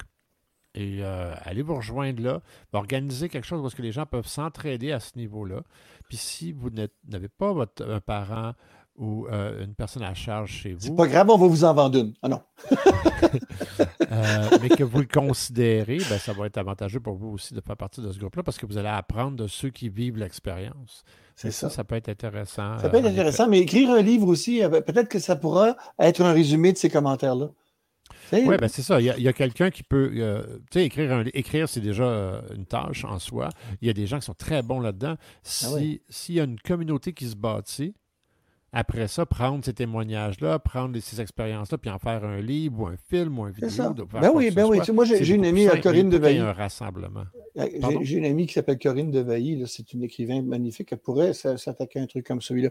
On pourrait aussi rejoindre Anne Hébert, Anne qui est. Euh, euh, Anne, Hébert, Anne, Boyer, puis dire Anne, peux-tu nous aider, nous diriger, euh, nous coacher? ça pourrait être. Il faut déjà commencer par créer l'environnement propice pour ça, euh, et que les gens puissent se, rassembler et euh, s'entraider. moi, je peux dire que je fais partie d'un groupe qui s'appelle, euh, excusez-moi, les par rapport au papa, excusez-moi, les, pas les papas cool ou quelque chose comme ça. La Ligue des papas cool, ou je sais pas quoi. Puis c'est tous des pères, donc c'est comme un groupe où est-ce que les gens s'entraident. Des fois, il y a un père qui est en en situation euh, difficile. Puis là, les, oh, c'est pas Papa Solo. C'est pas Papa Solo. Non, c'est pas Papa Solo, c'est un groupe. Euh, Papa Solo, c'est un organisme, si je ne me trompe pas, tandis que ça, c'est un groupe de, de pères qui s'entraident. Euh, et c'est ça. Donc, ça peut être la même chose, tu sais. Et ça existe probablement. Là. Je si quelqu'un en connaît un, mettez-le dans les commentaires, ça peut être intéressant. Parce que, en effet, tout le monde a besoin d'aide. Malheureusement, euh, c'est pas facile en ce moment pour les personnes âgées. Euh, c'est pas facile pour les gens qui euh, s'en occupent. Puis ceux, malheureusement, avec le COVID, ben, on a moins de staff. Puis le staff, au niveau infirmier, ils s'en vont au privé. Puis quand ils s'en vont au privé, puis tant mieux pour eux dans un sens, pour que le système s'ajuste. Mais pour l'instant, ça veut dire que les familles ne peuvent pas se payer des infirmières à ce prix-là. Oui, c'est ça. Donc, non, mais il y a aussi, cette réflexion, mais elle, été, elle, m'est venue parce que je connais un, couple qui ont fait ça, puis là, ils sont sur le point de se laisser parce que c'est trop dur. C'est trop, c'est, trop accaparant, mais pas parce que la personne avec qui ils vivent est difficile. Moi, je suis chanceux, j'ai la meilleure mère du monde. Toi, je ne sais pas, là. Mais moi, j'ai la meilleure mère du monde. Elle est toujours de bonne humeur, toujours heureuse de se lever le matin, puis la bouffe est toujours bonne. Mais c'est pas parce que la personne avec qui ils sont est difficile, c'est qu'il n'y a pas de répit. tu ne peux pas sortir de la maison. Il faut toujours qu'il y en ait un. Donc, tu peux sortir de la maison, mais il faut toujours qu'il y en ait un à la maison. Donc, tu ne sors plus en couple.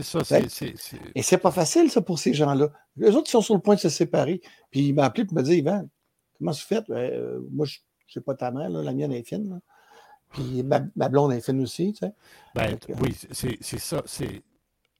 Quand c'est pas ton parent, right? Tu es, la belle-fille ou le, beau-fils. Le beau-fils, euh, c'est un effort supplémentaire. Les gens ne réalisent pas, mais ça, c'est quoi le terme quand tu donnes sans regarder? Euh?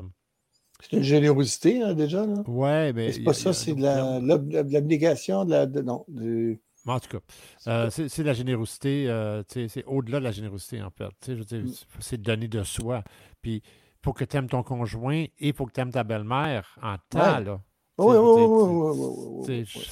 C'est une réalité. Puis D'ailleurs, on, remercie Lucie, euh, toute la famille, mais comme tu dis, c'est sûr que c'est le fun quand tu euh, une la personne qui est avec toi euh, est généralement sympathique. Mais il y en a qui ont des gens, un, qui sont autistes, il y en a d'autres qui sont Alzheimer, il y en a d'autres qui Et voilà!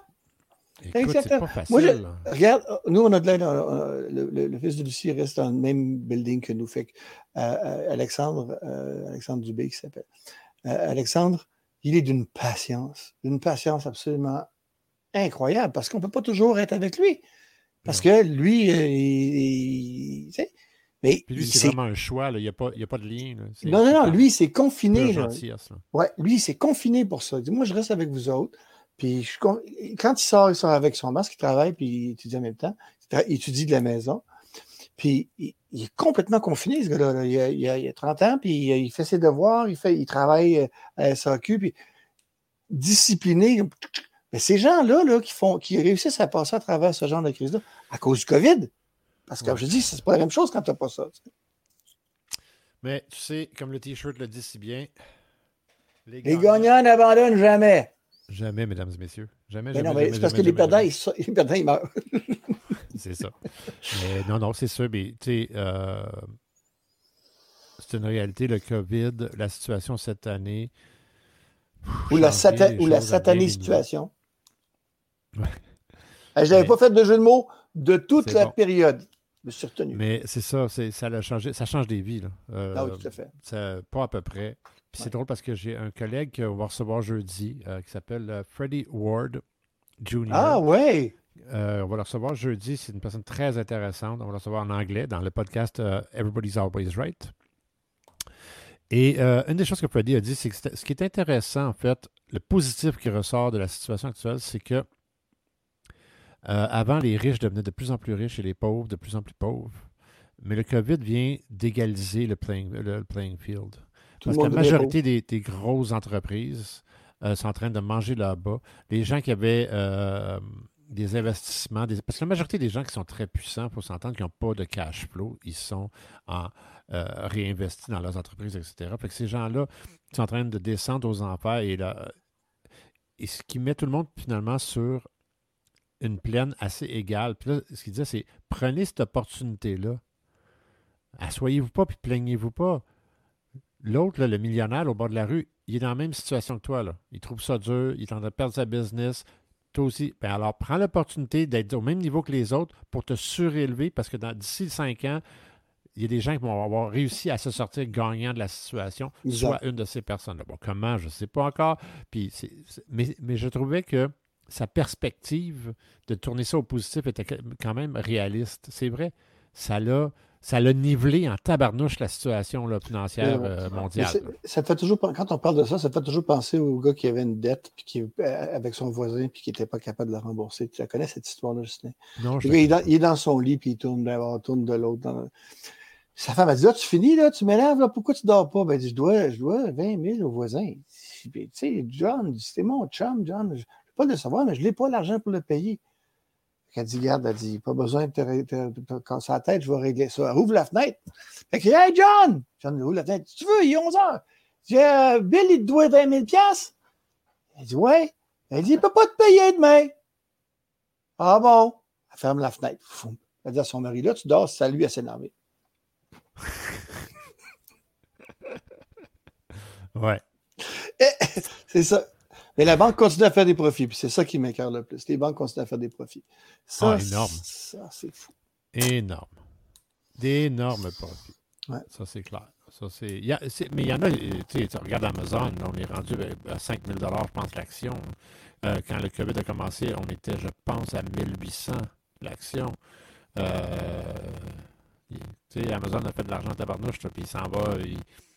premier trillionnaire, qu'ils disent. Ça va être le hey, Ghislain, un de tes invités, ça devrait être euh, Frédéric, le président de Watago. Ça, ça va être une incroyable application. Si tu penses que, Amazon, ça, va, ça grossit vite, ça, ça va grossir très rapidement. Je t'en parle pas. Tu l'éviteras. Alors, tout le monde garde un œil là-dessus, Watago. Sur ce, Yvan, je te remercie beaucoup d'avoir été mon invité euh, ce soir et mon co-animateur. C'était fort intéressant de passer à travers ce parcours de vie-là. Euh, si vous n'avez rien appris de ça, c'est que vous n'écoutiez pas. Euh, c'est simple. Hein? Et on se voit donc euh, la semaine prochaine, même poste, même heure. Merci d'écouter le podcast. Tout le monde a toujours raison avec votre animateur, Ghislain Roy, a.k.a. Styles. Et on va avoir des t-shirts sur Kings and Bros disponibles qui vont à l'effigie de l'émission. Tout le monde a toujours raison et on remercie notre invité et co-animateur invité de la journée, Monsieur Yvan Roy de Sketch Nanotechnologies. Podcast. Merci. Bonne soirée. Bonne soirée.